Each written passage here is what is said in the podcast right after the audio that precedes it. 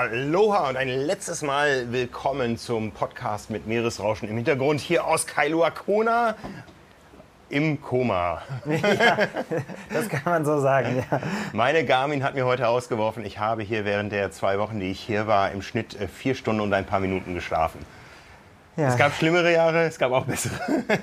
Genau, das ist äh, richtig.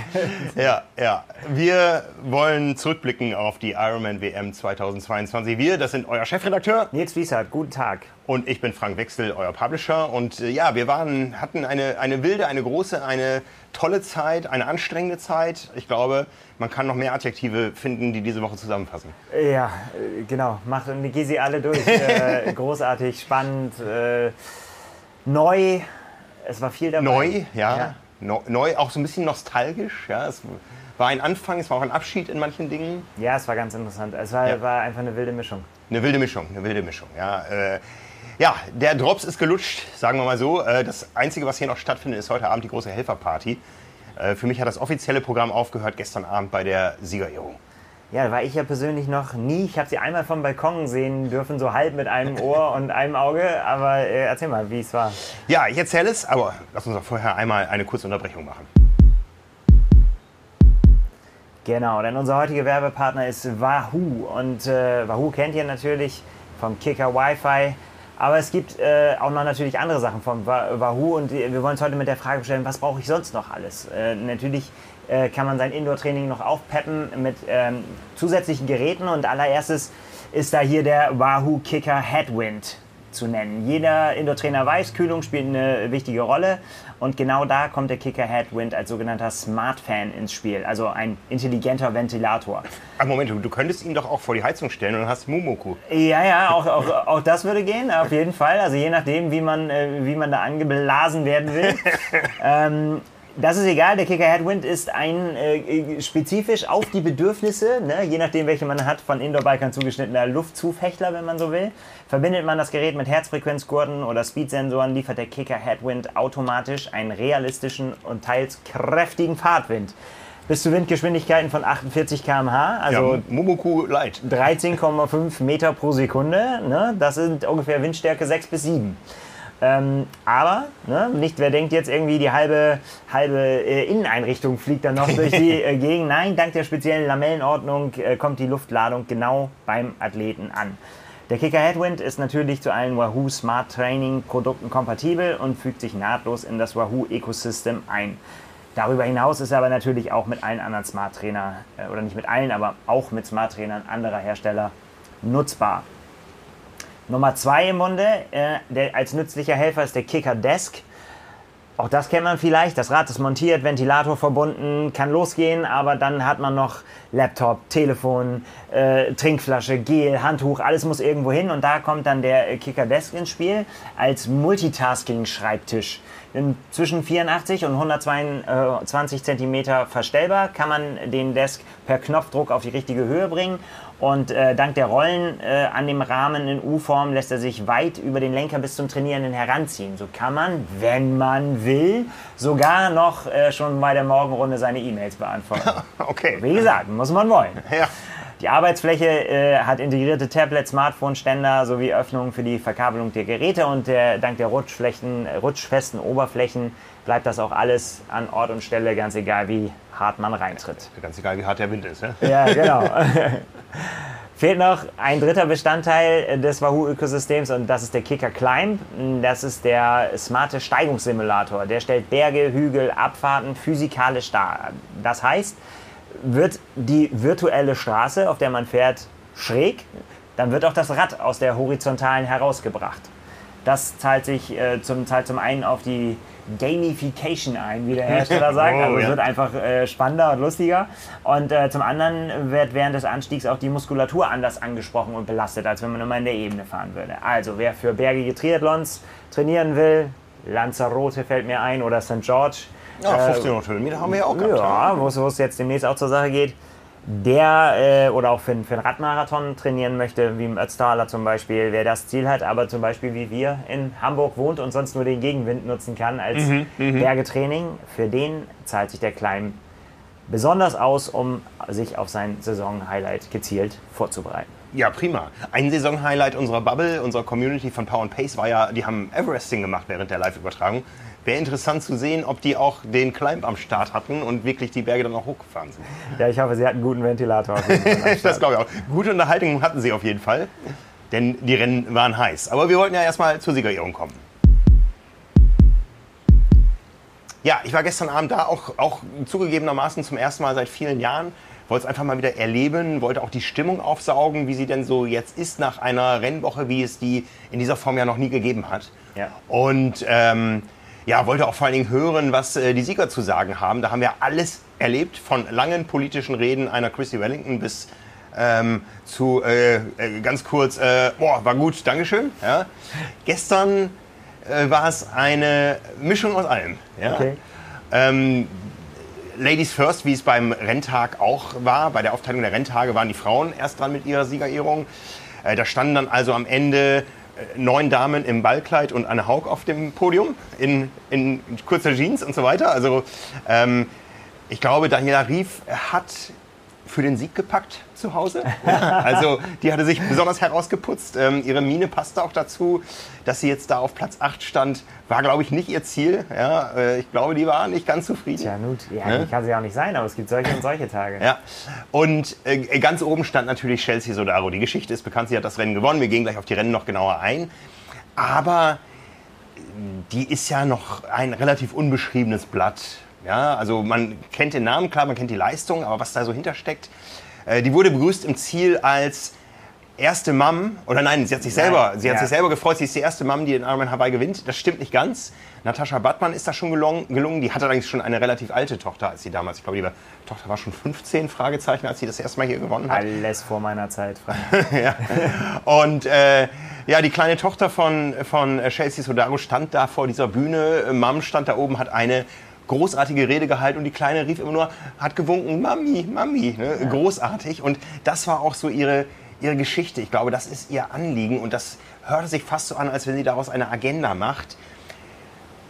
Mä nicht Mädels, traut euch, sondern Frauen in allen Lebenslagen. Und Ja. sie hat sich da wirklich als Kämpferin für ähm, nicht die Gleichberechtigung im Sport, da sagt sie, da hat der Triathlon schon viel erreicht, sondern für, dafür eingesetzt, dass eben auch Menschen wie sie in ihrer Lebenslage das Ganze leisten können, indem vielleicht auch der Partner zurücksteckt, ja, dass eben auch Mums große sportliche Leistungen erzielen können und dass dafür aber ganz viel im Umfeld noch passieren muss, weil die allermeisten Frauen kommen in ihrem Leben mal in diese Lage und dann ist der Sport erstmal ganz weit hinten. Und sie sagt, das muss gar nicht sein, wenn man das gut organisiert, das Umfeld und entsprechend das auch fördert von Organisationen, auch von Ironman hat sich so ein bisschen eingefordert, dann kann da was Großes raus werden. Dann, dann muss, dann, dann, dann kann der Sport auch weiter parallel laufen und die Kinder müssen gar nicht mal zu, zu kurz kommen. Ja. Also das war sehr flammend, die Rede. Ja, schade, hätte ich gern gehört. Also, sie, sie fing damit an, How was Girls Day on Thursday?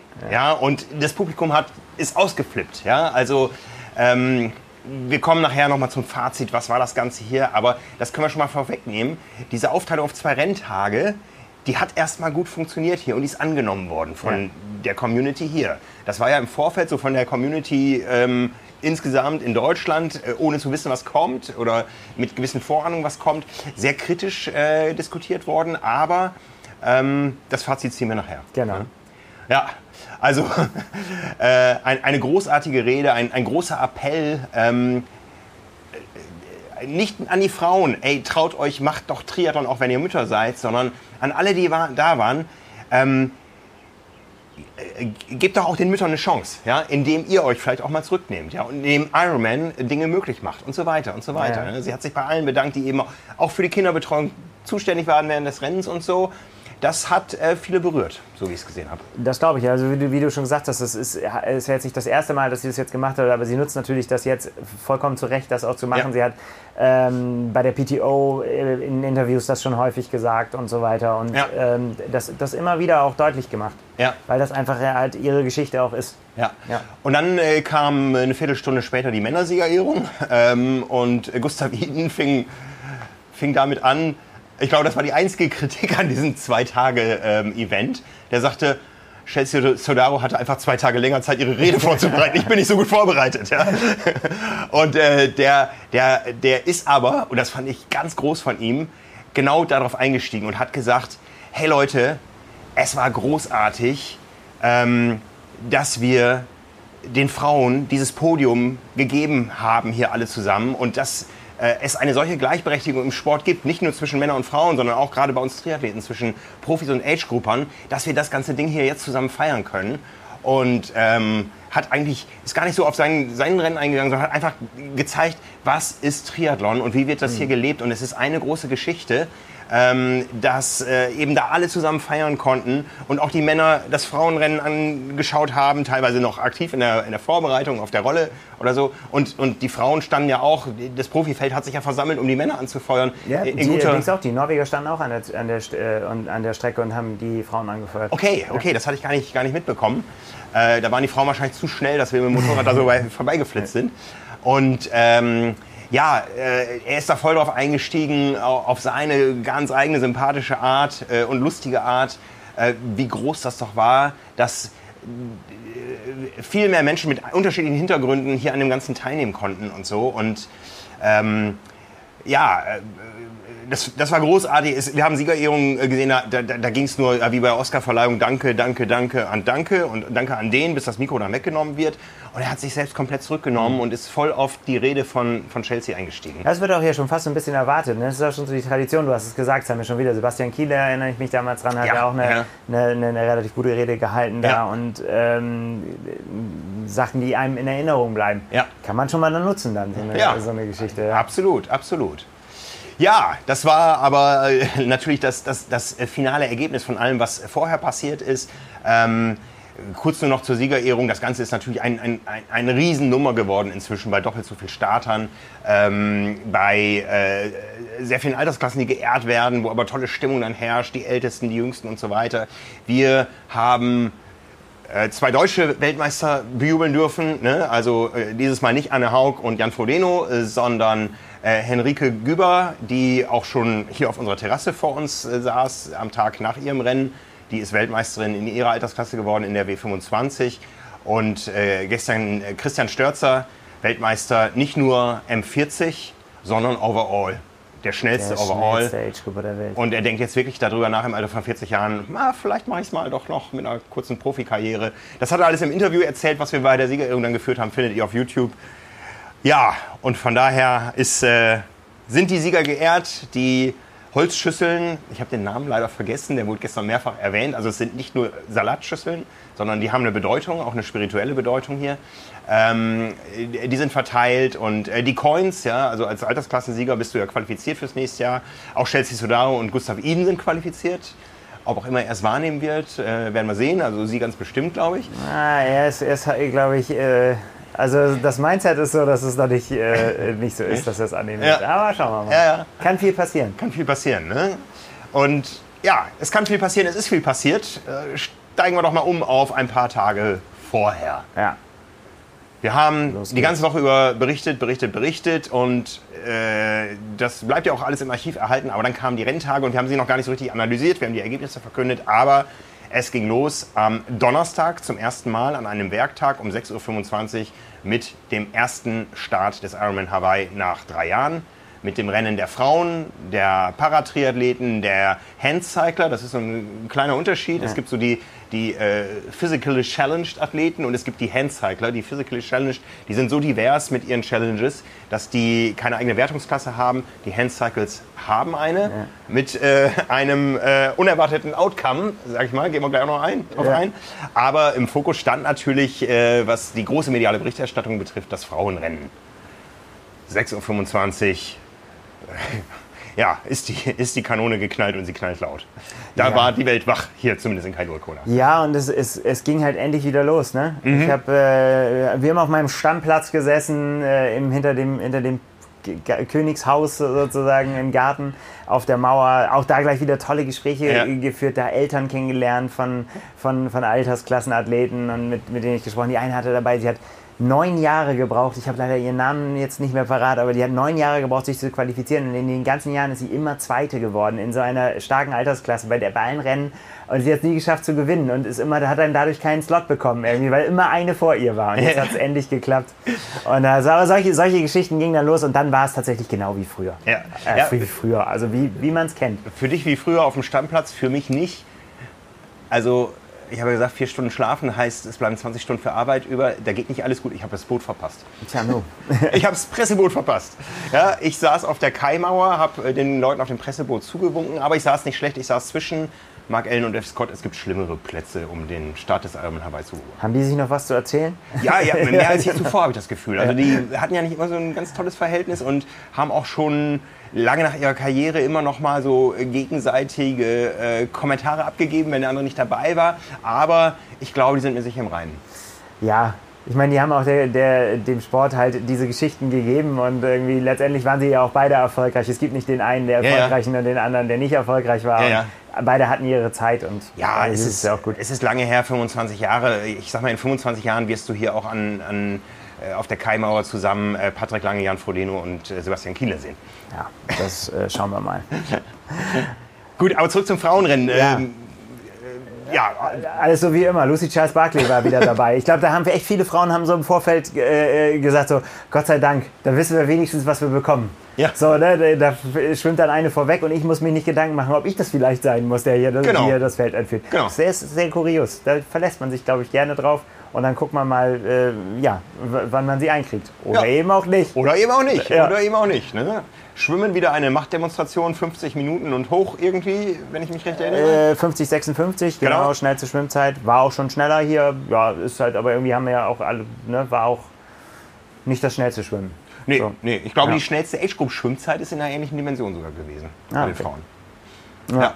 Eine Amerikanerin, 27 Jahre alt, den Namen habe ich nicht äh, präsent, aber äh, wir wollen ja über das Profirennen reden und mit dem Vorsprung kann man auch erstmal bequem aufs Rad gehen. Das war neu, eine neue Wechselzone für die Profis. Ich habe davon ehrlich gesagt nichts mitbekommen. Auch Das äh, lag nicht auf meinen Nein. Laufwegen Richtung Motorrad dann. Genau, das muss man immer äh, sich klar machen. Man hat natürlich, wir haben hier immer nur die Möglichkeit, äh, wenn das Rennen läuft, quasi Schwimmstart gucken. Von da aus müssen wir dann schon, also ich muss dann losrennen, quasi um meinen ersten Platz einzunehmen, um da einen guten Winkel aufs Feld haben zu können. Und so. Und der wird natürlich voll, den kennen natürlich die anderen Fotografen auch alle. Das sammelt sich dann alles so ein bisschen und dann muss man halt äh, von da aus dann wieder weiterziehen, so, sodass man das alles, was dazwischen passiert, sich immer nur zusammenreimen kann. Und da kommen dann manchmal auch kuriose Dinge bei raus. Ja, In ja. diesem Fall war es einfach. Lucy Charles Barclay kam als erster aus dem Wasser und hat äh, auch die üblichen Verdächtigen im Schlepptau gehabt, dann äh, relativ schnell, die, äh, die einfach diese guten Schwimmerinnen, äh, wo, wo aber eigentlich, ja, das äh, soll jetzt nicht despektierlich klingen, aber wo einfach klar war, dass sie mit dem Ausgang des Rennens nichts zu tun haben werden, dass sie am Anfang mit da vorne sind, aber da kommen dann andere, die irgendwann das Heft dann auch in die Hand nehmen. Ja, ja. Du hast da deutlich eher was von mitbekommen, weil ich musste oben am Highway warten. Äh, diese ganze Innenstadtschleife ist für Motorräder jetzt, ich weiß nicht, ob sie wirklich gesperrt ist, aber auf jeden Fall Ja. auch vom, vom eigenen Gefühl her so tabu, dass man da nicht in diesen rasanten Abfahrten mit drin hängen möchte, wo es dann auch mal äh, scharf um die Ecke geht und so. Das möchte ich mir auch nicht antun, das möchte ich auch den Athleten nicht antun, Ja. dass man da im Weg ist. Ähm, ich war dann oben auf dem Highway und wir haben uns verfahren. Ja, auch nicht schlecht. Aber äh, sehr zum Vorteil, zumindest für die Bilder, denn äh, der Highway, äh, da hat man ja auch reagiert auf ähm, Kritiken, die es vorfe im Vorfeld gab, Verkehrschaos und so weiter. Der Highway ist ja seit einigen Jahren Autobahn, das heißt, er ist äh, zweispurig in jede Richtung und dazwischen ist ein äh, sehr üppiger Grünstreifen. Und wir sind nicht auf die Teilnehmerspur gelangt irgendwie, sondern direkt auf die auf die Spur nach Norden, äh, die auch üblicherweise die Spur nach Norden ist. Das heißt, wir waren im eigentlichen Verkehr, der noch nicht dicht war um die Zeit. Aber wir hatten die Sonne im Rücken, die Athleten dazwischen und dahinter einen wunderbaren Regenbogen. Ach, wie schön. Ja, Ich Regenbogen war stark. War beim Schwimmen auch schon Ja. davor. War super Panorama. Das war wie, wie gemalt. Ja, ich glaube, ich habe einen, einen Regenbogen, so einen Regenbogen habe ich noch nicht gesehen. Der ging nämlich von Anne Haug bis zu Laura Philipp. Ja, Wer hatte das Gold in der Tasche jetzt? Das ist dann die Frage. ja. Ne? Ja, also wie gesagt, die üblichen Verdächtigen. Äh, man kann sie auch in, im en Detail, alles auf trimark.de steht der Rennbericht, da kann man sich alles nochmal nachlesen. Aber wie gesagt, die, so die üblichen Verdächtigen, äh, Fenella Langridge, Haley, Chura, die waren vorne mit dabei, die haben äh, Rebecca Clark, das waren die, die, die zu erwarten waren. Und dann eigentlich so, wo die erste, ähm, sagen wir mal, wo erst so Oha-Moment kam, als auf einmal auf der Palani Road ähm, äh, Laura Philipp, Anne Haug und Daniela Rief alle zusammen äh, mhm. nebeneinander mhm. die Palani Road hochgeklettert sind. Da war das so für die Taktiker und, äh, und, und, und, den, ja, für die Prognosen wie denn wohl dieses Rennen ausgehen kann, war das auf jeden Fall ein Szenario, mit dem man nicht unbedingt gerechnet nee. hat. Also wir haben ja ganz viel darüber, dass es genau darauf ankommen wird. Ne? Ja, genau, ja. Ne, wie, wie gut kann ich mich beim Schwimmen platzieren, um dann eben beim Radfahren eine entscheidende Rolle spielen zu müssen. Und da ist es nie schlecht, das wissen wir einfach, bei Daniela Rief zu sein, weil sie diejenige ist, die Vollgas geben kann auf dem Rad und die auf jeden Fall nach vorne will. Ja. Und auch das Zeug dazu hat. Du hast ein großartiges Foto geschossen, das ist auch äh, ganzseitig in der Triathlon Special, die Dankeschön. jetzt dann Ende der Woche äh, in den Briefkästen stecken wird, hoffentlich bei den allermeisten Leuten. Äh, und nächste Woche im Kiosk ist ein schönes Foto geschossen. Hast du in dem Moment gedacht, oh, ich habe das Podium schon fotografiert? Na, ich habe auf jeden Fall gedacht, äh, da, äh, da wird auf jeden Fall Deutsch gesprochen auf dem Podium. Bin ich ganz ehrlich, weil, also, weil die Ausgangsposition hätte, hätte für die drei eigentlich auch nicht nicht besser sein können. Mhm, da, mhm. dazu hatten sie auch noch gleich, äh, in der gleichen Rutsche ist noch äh, Daniela Bleimel mit gewesen, quasi noch äh, äh, kurz danach. Und das war jetzt mal aus deutscher Sicht, weil war da, war da alle Karten im Spiel. Ja. So, ne, da, das, das war auf jeden Fall, ja, da, da konnte man sich was ausrichten, weil genau und ich habe mir da natürlich schon ausgemalt, was wird das nachher für den Rennverlauf bedeuten, ja, wenn ja. die tatsächlich auch zusammenbleiben und ja. auch äh, dann nachher zusammen auf die Laufstrecke gehen und so weiter. Ja, es kam ein bisschen anders. Es kam ein bisschen anders, weil dieses Zusammenbleiben, das ähm, mag vielleicht für den einen oder anderen im Fernsehen sich besser darstellen, als für mich tatsächlich, der da vor Ort ist. Ich war ja dann draußen mit dem Motorrad und äh, hatte eine wunderbare Zeit. Es war großartig, weil es war nicht äh, so voll wie sonst rund um die. Es war alles entspannter als bei diesem Doppelrenntag. Ja? Also es war ein gutes Arbeiten, aber du kriegst natürlich nur das mit, was sich in deinem unmittelbaren Umfeld oder in der Reichweite des Teleobjektivs abspielt. Aber du hast nicht die Zeit, dauernd auf den Tracker ja, ja. zu gucken und schon gar nicht irgendwo äh, den Rennverlauf auf dem Bewegtbild zu verfolgen, zumal auch nicht überall Netzempfang ist da draußen. Und ich sah auf einmal Laura Philipp alleine und dachte, hops, was ist denn da passiert? Ist die schon hochgegangen? Ja. Oder Platten. hatte sie eine Panne? Es Oder? war die dritte Option, die ich in dem Moment gar nicht im Kopf hatte sie ist zum Anhalten gezwungen worden. Ja, war die erste, erste große Diskussion äh, der WM und ich meine, da werden wir insgesamt vielleicht auch nochmal drüber sprechen und äh, auch überlegen, was das für eine Entwicklung war. Sagen wir mal so, also ich habe die Vorgänge en Detail natürlich auch nicht auf der Strecke gesehen. Wenn es Videoschnipsel gibt, weiß man immer nicht, was war in der Minute davor. Ja. Ne? Das ist alles immer auch schwierig zu beurteilen von, von außen. Aber es man kann es so sagen, hagelte Zeitstrafen. Ja, ja. Und äh, ja, Laura Philipp hat es getroffen. Sie fühlt sich zu Unrecht beschuldigt. Das hat ihr natürlich, ja, kann man so sagen, glaube ich, alle Chancen genommen, weil in so einem starken Feld ist das dann einfach zu viel. Da müsste schon sehr viel vorne passieren, dass es noch für ganz, ganz vorne reicht. Ja, die Zeitstrafe liegt bei fünf Minuten. Und das sehr früh im Rennen, das ist ja, als wenn du ein miserables Schwimmen hattest. Ja, also ja. richtig miserabel. Ja, Sogar, ne? also fünf Minuten sind 10% der Schwimmzeit. Ähm, das ist äh, ja. ja, bitter, Zum, bitter. Zumal Lucy Charles Barclay ja schon auch noch mit Vorsprung aus dem Wasser gekommen ist. Ja. Das kommt ja noch drauf. Die war ja zu der Zeit vorne. Ja, und dann ist immer noch die Frage, was macht das mental mit dir? Bricht es dich? Weil du weißt, diese fünf Minuten, die sind am Ende bei der Leistungsdichte äh, siegentscheidend. Ja? Ich weiß gar nicht, ob was die Athleten wissen, ja, wer eine Zeitstrafe bekommen hat und wer nicht. Natürlich sieht man es, weil die Startnummer durchgestrichen wird, da wird ein Strich dran gemacht, ähm, damit das auch erkennbar ist. Mhm. Ich glaube, es wird ein Strich dran gemacht, wenn die Zeitstrafe abgesessen ist. Oder, ne? ja. also. ich, ich, ich, kann mir vorstellen, dass da gar nicht, äh, die da auch nicht so viel drüber nachdenken. Die nee. sind in der Situation da dann mit der beschäftigt, wo sie sich selber im Rennen befinden und mhm. viel mehr damit zu tun, wenn sie jetzt nicht in der Führung sind, ja. äh, auf, Vorder-, auf, die Vorderfrau zu achten in diesem Fall und äh, spielt das, glaube ich, auch nicht so eine ja. große Rolle, was die anderen machen. Ja. Ich glaube, du bekommst äh, relativ viel, wenn du hier Erfahrung hast und so, relativ viel mit, was vor dir passiert, weil ähm, natürlich ein Zuschauer, der am Streckenrand steht oder ein Betreuer, der, der, der, sieht, was vor dir passiert, was passiert ist, der kannst dir zurufen und du kannst ja auch lange Strecken ja. gerade ausschauen. Und ähm, also du, du hast schon Passagen, wo du vielleicht fünf Minuten vorausschauen kannst, ja, ähm, und du siehst den Helikopter und so, du, du weißt ungefähr, wo du liest. Was hinter dir passiert, ist natürlich, einen Rückspiegel hat da niemand. Ja? So ist es. Ja. So ist es. Ja, und so ging es dann in neuer Konstellation nach Harvey. Ja, genau. Und äh, ja, das, das Radfahren wurde dann doch ganz schön flott. Wie hat Anne Haug sich im, äh, im, im Nachhinein ausgedrückt? Sie, sie musste ganz schön, sie fiel von der Kerze viel zu viel abbrennen, quasi, äh, um letztendlich noch am Ende ganz, ganz nach vorne zu kommen. Und ja. Äh, ja, ich war gerade, also als ich mir die Zeit nochmal angucke, auch fast ein bisschen überrascht. Anna hat die zweitbeste Radzeit. Das ist ja auch nicht unbedingt in so einem Feld so starker Radfahrerin äh, zu erwarten. Daran kann Nein. man sehen, äh, wie viel sie aufwenden musste, um in Schlagdistanz zu Daniela Rief zu bleiben, die die beste Radzeit hatte. Ja. Äh, ja, ein bisschen zu viel, wie sie sagt, um nachher noch genug über zu haben für einen guten Marathon. Ja. Was, was, bei Anne Haug, ein schlechter Marathon von Anne Haug ist dann immer noch der zweitbeste Marathon des Tages, aber naja. Ja, auch, auch Daniela Rief, ähm, ich sag mal so, mit äh, dem, was man in den letzten Jahren äh, beobachtet hat, bei einer so frühen, starken Übernahme der Führung, musste man eigentlich davon ausgehen, okay, ähm, da wird mit hoher Wahrscheinlichkeit nicht mehr viel passieren. Aber auch das kam dann anders. Ja, und da kommen wir eigentlich äh, zu der Frau, die, ja, die man, die, äh, na, wie soll man es ausdrücken?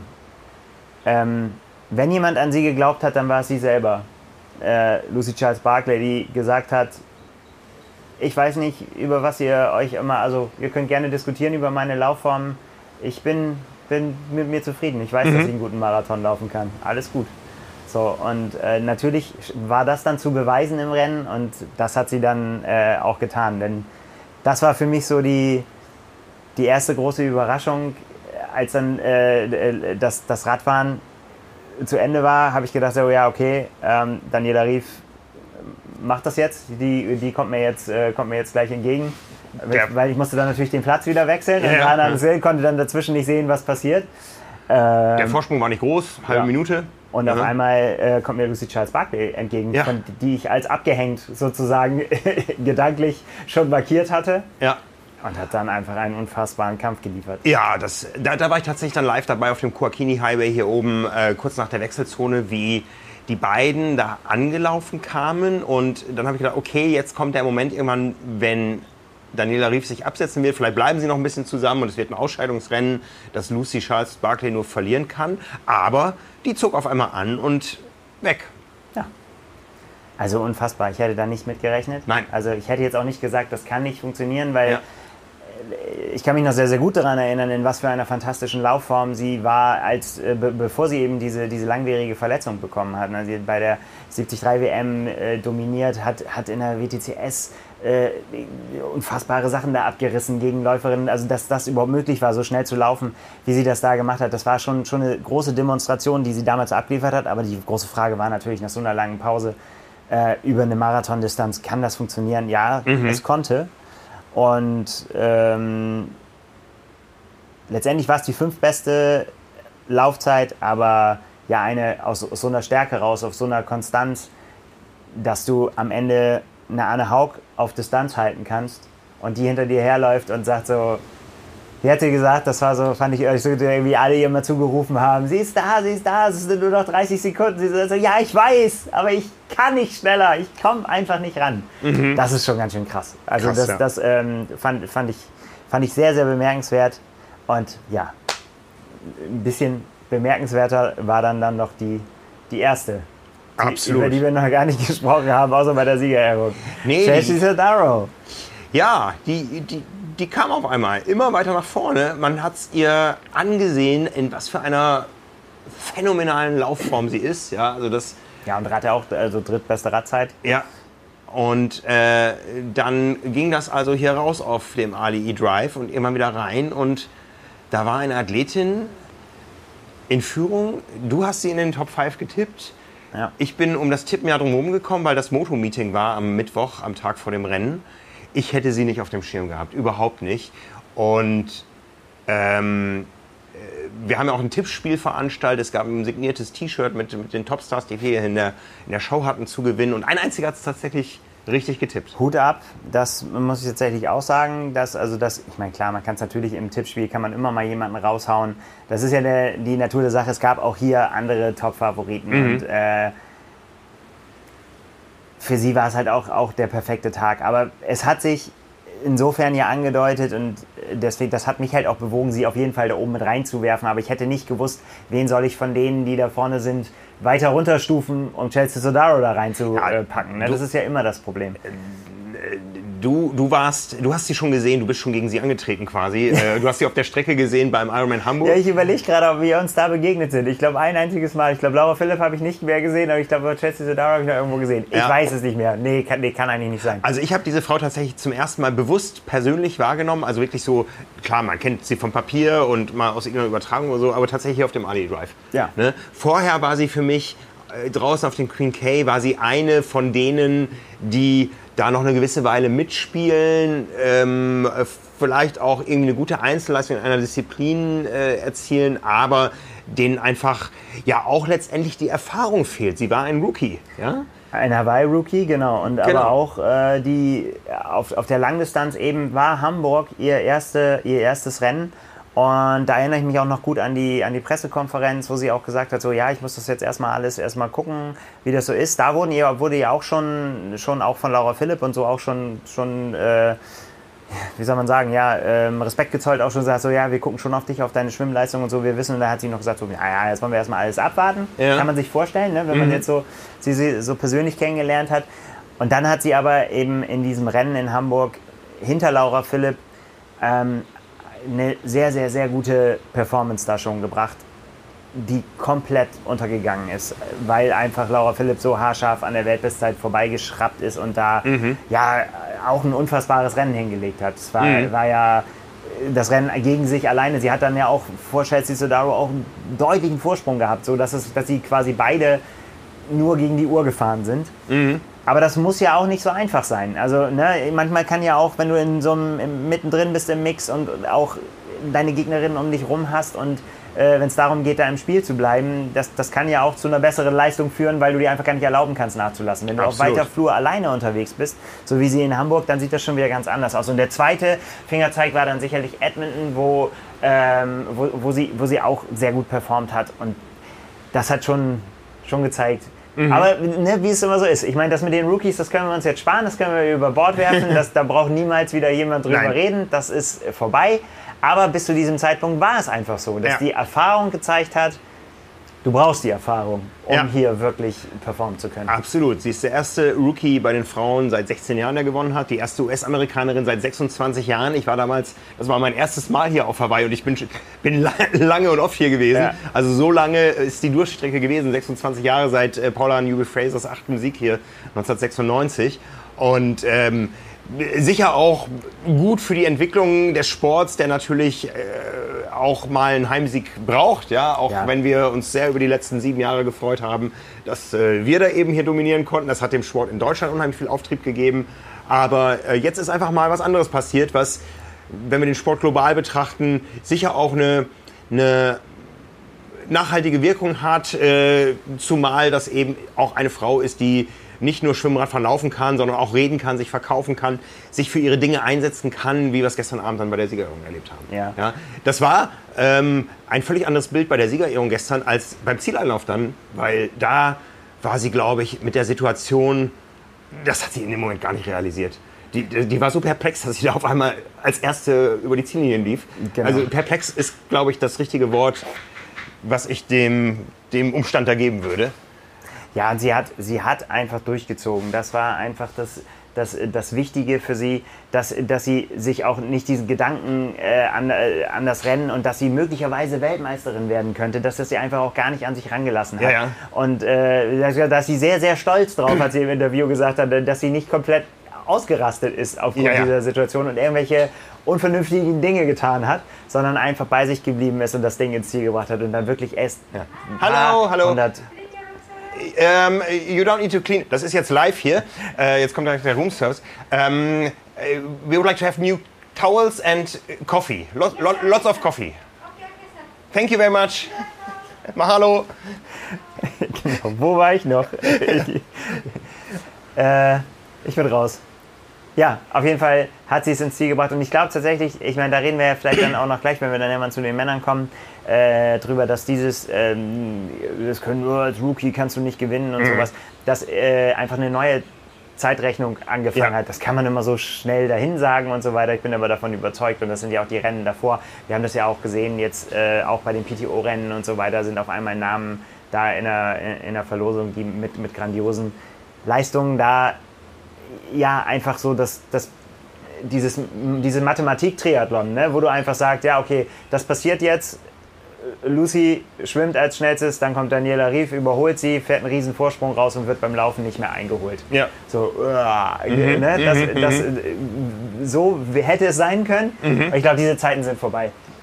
Mal gucken, vielleicht kommen sie ja irgendwann wieder, aber, ja. äh, oder, oder sie äußern sich anders durch die, durch die neuen Protagonisten. Aber ja. es ist schon einiges, ja. einiges an Spannung da geboten. Manche Dinge bleiben aber auch gleich, zum Beispiel, dass Lucy Charles-Barclay Zweite wird. Ganz genau, aber einen ganz anderen zweiten Platz als den, die, die sie hier schon vorher erzielt hat. Alle ihre Starts waren, glaube ich, zweite Plätze. Ich glaube viermal inzwischen. Ja, ja außer, außer ihren äh, Weltmeistertitel als äh, Age-Grouperin. Den ja. hat sie, glaube ich, ja, auch im, äh, gehabt. Im, Den hat sie im auch Gepäck. schon im Petto, ja. Ähm, ja, aber dieser war ein Sieg für sie. Während die anderen so musste, sie musste sie sich als geschlagen betrachten, weil einfach ihre Taktik, zu, die zu der sie gezwungen ist, aufgrund ihrer Schwimmstärke, äh, nicht zum Erfolg geführt hat. Und mhm. in diesem Fall war einfach nicht, nicht mehr zu erwarten. Und der große Sieg ist, dass sie zurückgekommen ist. Es ist diese, ja, diese Geschichte, die Amerikaner auch lieben, irgendwie so ja. wiederzukommen, wieder aufzustehen. Und ich ja. liebe sie auch ganz ehrlich, diese Geschichten, weil das einfach, es wäre so einfach, die Saison abzuschreiben und zu sagen, na, das wird zu knapp bis mhm. Hawaii. Ich baue dann lieber ganz nochmal wieder neu auf und greife dann im nächsten Jahr an. Aber Sie hat es nicht gemacht. Sie hat gesagt, sie hat sich vorbereitet. Sie hat auf den Moment gewartet, das auszuprobieren. Hat es in Chamorin ausprobiert, war zufrieden mit dem Ergebnis und hat gesagt, komm, wir fliegen dahin und versuchen es. Und jetzt ist sie wieder einmal Vize-Weltmeisterin. Und ich glaube, heißer als je zuvor darauf, den, den Titel dann auch in Zukunft ja, ja, das glaube ich auch. selbst zu holen. Ja. Und dann, du hast es vorhin gesagt, du warst hier früh klar auf dem Podium, wird Deutsch gesprochen. Zumindest eine Anne Haug, auf die ist Verlass. Ja, ja, sie war nicht glücklich mit ihrem Rennen insgesamt, aber ja. der dritte Platz ist der dritte Platz und das ist ja auch eine gewisse Konstanz. Ja? Den hat sie jetzt zweimal in diesem Jahr. Sie ist die einzige bei den Frauen und bei den Männern, ja, und bei den Männern, die dieses Jahr zweimal auf dem Podium stand, bei beiden Ironman-Weltmeisterschaften. In Utah war sie auch schon Dritte. Ja. Hier hat sie äh, gewonnen und war Zweite. Ja, also das ist eine Konstanz, die ja, die ist äh, nicht ganz so gleichförmig wie die einer Lucy Charles Barclay, aber. Ähm ja, äh, ich bin gespannt, wie sie darauf reagiert, ob sie in der Lage sein wird, ähm, an ihrer Radperformance noch, noch mehr zu schrauben. Mhm. Denn das ist letztendlich ja das, äh, über das sie jetzt das hört sich jetzt so bescheuert an, die ist Dritte geworden, ne? ja, ja. aber über das sie zweimal gestolpert ist, also sowohl in St. George war einfach der Abstand zu groß dafür, dass sie noch mit ihrem äh, sensationellen Marathon noch ganz nach vorne kommen können. Da mhm. sie der, war der Rückstand zu groß. Hier war, war der Rückstand jetzt eigentlich nicht äh, zu groß, aber sie hat zu viel Körner verballert auf der Radstrecke. Ganz ja. klassisch, wie das, ja, ja. wie das ganz viele von uns auch kennen. Irgendwann ist halt einfach der Tank leer ne, und äh, ist, ist alles aufgebraucht und dann reicht es halt nicht mehr. Ja. Ja, also es reicht ja immer noch für 2 Stunden 57, 56, also in unter, unter drei Stunden Marathon, zweitschnellste Laufzeit. Die schnellste allerdings, und das gehört dann eben auch zur Wahrheit mit dazu, hat Chelsea Sodaro mit 2,51, 44, was natürlich dann nochmal, wenn, du da, ja. wenn du das schaffst, so viel schneller zu laufen als Anne Haug, ja, dann ja. bist du Weltmeisterin. Ja, ja, ja.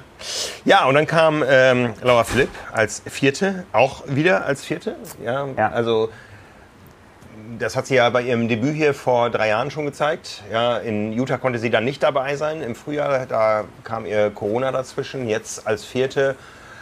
Äh, schon, schon sehr enttäuscht war sie von sich selbst. Ja, oder nein, nee, nein, nein, nein, nein, Das kann man so nicht sagen. Nicht ja. vom Rennen, äh, nicht von sich selbst, sondern einfach von der Tatsache, dass sie früh ausgebremst wurde. Ja, weil, weil dadurch ist es äh, natürlich vorbei und du kannst dann nicht mehr das zeigen, wofür du hergekommen bist. Und ja. das war eben, sie hat ganz klar gemacht vorher, ich bin hier eine ganz andere Athletin als, zwei, also als, als, als bei ihrem Debüt. Ja.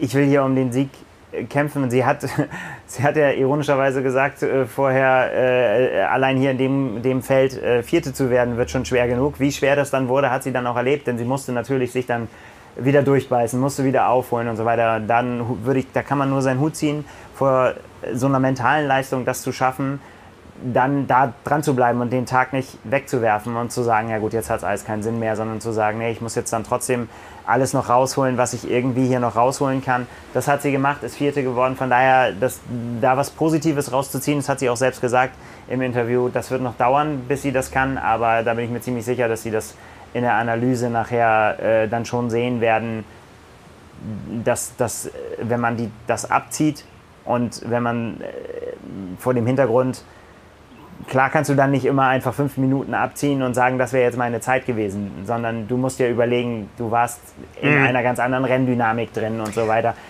Du wärst in einer anderen Situation gewesen. Das gleiche gilt nämlich auch für Lisa Norden auf Platz 5. Die hätte nämlich ohne diese fünf Minuten jetzt mal gemutmaßt, dass die Radleistung sich nicht geändert hätte, sondern einfach abzüglich dieser fünf Minuten, die auch sie in der Penalty-Box verbringen müsste, hätte die das Rennen lange angeführt. Ja. Ne, bis weit in den Marathon hinein. Und ähm, ja, so ist sie mit 21 Minuten Rückstand Fünfte geworden. Finella Language, die ganz vorne die ganze Zeit dabei war, ähm, die quasi die einzige war, die es irgendwie im Schwimmen mit Lucy Charles-Barkley aufnehmen konnte, die dann auch zu zweit da weggefahren sind, ist auf Platz 6 gelandet, Sarah Crowley auf 7, Daniel Rief auf Platz 8. Fast eine halbe Stunde Rückstand. Sicher ein sehr gebrauchter Tag für sie, vor allen Dingen gemessen an der Performance, die sie im Frühjahr ja schon gezeigt hat, da Weltmeisterin, Titelverteidigerin. Ja. ja, fünf Siege hat sie. Mit dem sechsten wäre sie jetzt aufgeschlossen zu ihrer Landsfrau Natascha Battmann und dann wären es nur noch zwei gewesen bis zur großen Paula Newby Fraser. Ja, verschiebt sich alles der Plan. Genau, und sie muss halt äh, auch da Analyse betreiben, wird sehen, woran es gelegen hat, was, äh, was, was die Probleme waren. Sie sagt selber, dass es natürlich nicht das Ergebnis ist, was auch sie selber erwartet hat nach ihrer Vorbereitung, die sie jetzt auch gemacht hat, wo alles gut lief. Sie war äh, gut drauf. Aber ja, so, so, so ist das nun mal. Und im Gegensatz zu früher ist das für sie, glaube ich, auch, na, wie soll man sagen, kein Problem dahingehend, dass sie das irgendwie brechen könnte oder so. Ja. Sondern das ist dann halt einfach, sie, sie hat da gelernt mit umzugehen, solche Rennen einfach hinzunehmen und zu sagen, irgendwie so, ja, okay, dann habe ich halt mal nicht gewonnen. Wo ist das Problem? So, ja, ja. So, sondern äh, freue ich mich nicht drüber, aber ich muss mich jetzt auch nicht im Hotelzimmer vergraben. Ich habe es gesehen, sie hat schon Strandurlaub gemacht hier und äh, genießt die Zeit, um dann einfach neu wieder anzugreifen. Und das ist doch das Schöne, ne? Das ist, das ist doch das Schöne. Ich meine, du hast nächstes Jahr schon wieder die Chance. Du ja. musst nicht vier Jahre warten oder irgendwann, ne? oder wie bei Olympia, ah, wo es nur, nur, eine Gelegenheit gibt. Vielleicht in deinem ganzen Leben. Und wenn ja. du die verkackst, dann war es das. So ist es ein, ein Tag und du hast die Chance, wieder anzugreifen. 12. Oktober 2023, wieder ein Donnerstag für die Frauen. Geht ja. es weiter? Machen wir die Top 10 noch komplett. Sky Mönch auf Platz 9, Laura Siddle auf Platz 10. Auf die nächsten Deutschen musste man dann länger warten. Laura Zimmermann auf Platz 23, schon mit über einer Stunde Rückstand auf die Siegerin. Und äh, Elena Iledic wird 26. vor ähm, Kissen Liebhold. Und äh, ja, Daniela Bleimehl sah gut aus, lange im Rennen, hat sich komplett überhitzt, schon auf der Radstrecke, beim Laufen dann relativ bald äh, den Bedingungen Tribut gezollt. Und Leider, sie war, äh, also aus deutscher Sicht natürlich, ich, hab, ich hätte, es, hätte es ihr gewünscht, ich habe den Moment, wo sie die Palani Road hochkam, da war sie eigentlich noch, wenn ich das richtig überblicke, eigentlich auch immer noch so im, ich glaube im Bereich der Top Ten, das wäre mhm. immer noch alles möglich gewesen. Und dann aber genau ausgerechnet an dem Punkt, wo, wo ihre Familie stand, äh, ist sie dann gegangen. Ich weiß nicht, mhm. ob sie deswegen da gegangen ist oder ob sie schon vorher gesehen oder ob sie gar nicht gesehen hat, dass sie da standen. Ähm, boah, das, da war dann schon klar, okay, wenn du da an der Stelle, aber das geht vielen so, mhm. da, da schon nicht mehr kannst, dann, oh, dann wird es heftig. Ja. 55 Frauen waren qualifiziert. Ein paar Ausfälle gab es natürlich vorher noch. Nicht so viele, wie wir sie in Utah gesehen haben. Äh, der dramatischste sicher, das haben alle mitbekommen, Kate Matthews, die äh, vom Auto überfahren wurde im Vorfeld. Äh, die hier war als Zuschauerin, der es besser geht, aber die natürlich eine boah, eine, eine ganz üble Geschichte erlebt hat im Vorfeld. Also 55 Frauen qualifiziert, 32 im Ziel. Das ja. zeigt, wie brutal dieser Sport auch nach wie vor für Profis ja. ist. Jenny Schulz, um die deutschen Namen äh, komplett zu machen, auch DNF. Ja. Jo. Ja. Es, war spektakulär. Es war spektakulär und dann ja, gab es einen Tag zum, ich nenne es mal nicht äh, durchatmen, sondern zum Umbauen, zum Männerrennen und das nutzen wir auch als Gelegenheit, äh, auch hier eine kleine Unterbrechung zu machen. Wir haben nämlich einen zweiten Werbepartner für euch. Der zweite Werbepartner dieser Episode ist AG1. AG1, das sind 75 hochwertige äh, Inhaltsstoffe aus echten Lebensmitteln zur Unterstützung eurer Nährstoffversorgung. Vitamine, Mineralstoffe, Botanicals, lebende Kulturen und noch viel mehr kommen dabei zum Einsatz. Das passt alles ziemlich zum Thema Hawaii. Ich habe es ja schon letzte Woche erwähnt. Es ist verdammt grün hier. Ich habe es auch eben noch mal, wir waren noch mal kurz auf dem Highway, noch mal einmal einen kleinen Abstecher gemacht. Äh, es ist tatsächlich so, ja. Genau, da haben wir allerdings kein Grünzeug gegessen. Also der Burger am Bei Abschluss. mir war Salat drauf. Ah, da war Salat drauf, okay. Gut, die Pulverform von AG1 unterstützt eine effiziente Aufnahme im Körper, denn manchmal ist weniger einfach mehr. Ihr löst einfach einmal am Tag einen Messlöffel oder ein Travel Pack in 250 Milliliter Wasser auf oder bereitet euch ein leckeres Smoothie. Da gibt es auch auf Hawaii ganz hervorragende, aber äh, die gönnt man sich nicht so oft. Also da ist die Monatsration äh, AG1 deutlich äh, attraktiver im Preis als die Monatsration Smoothies auf Hawaii.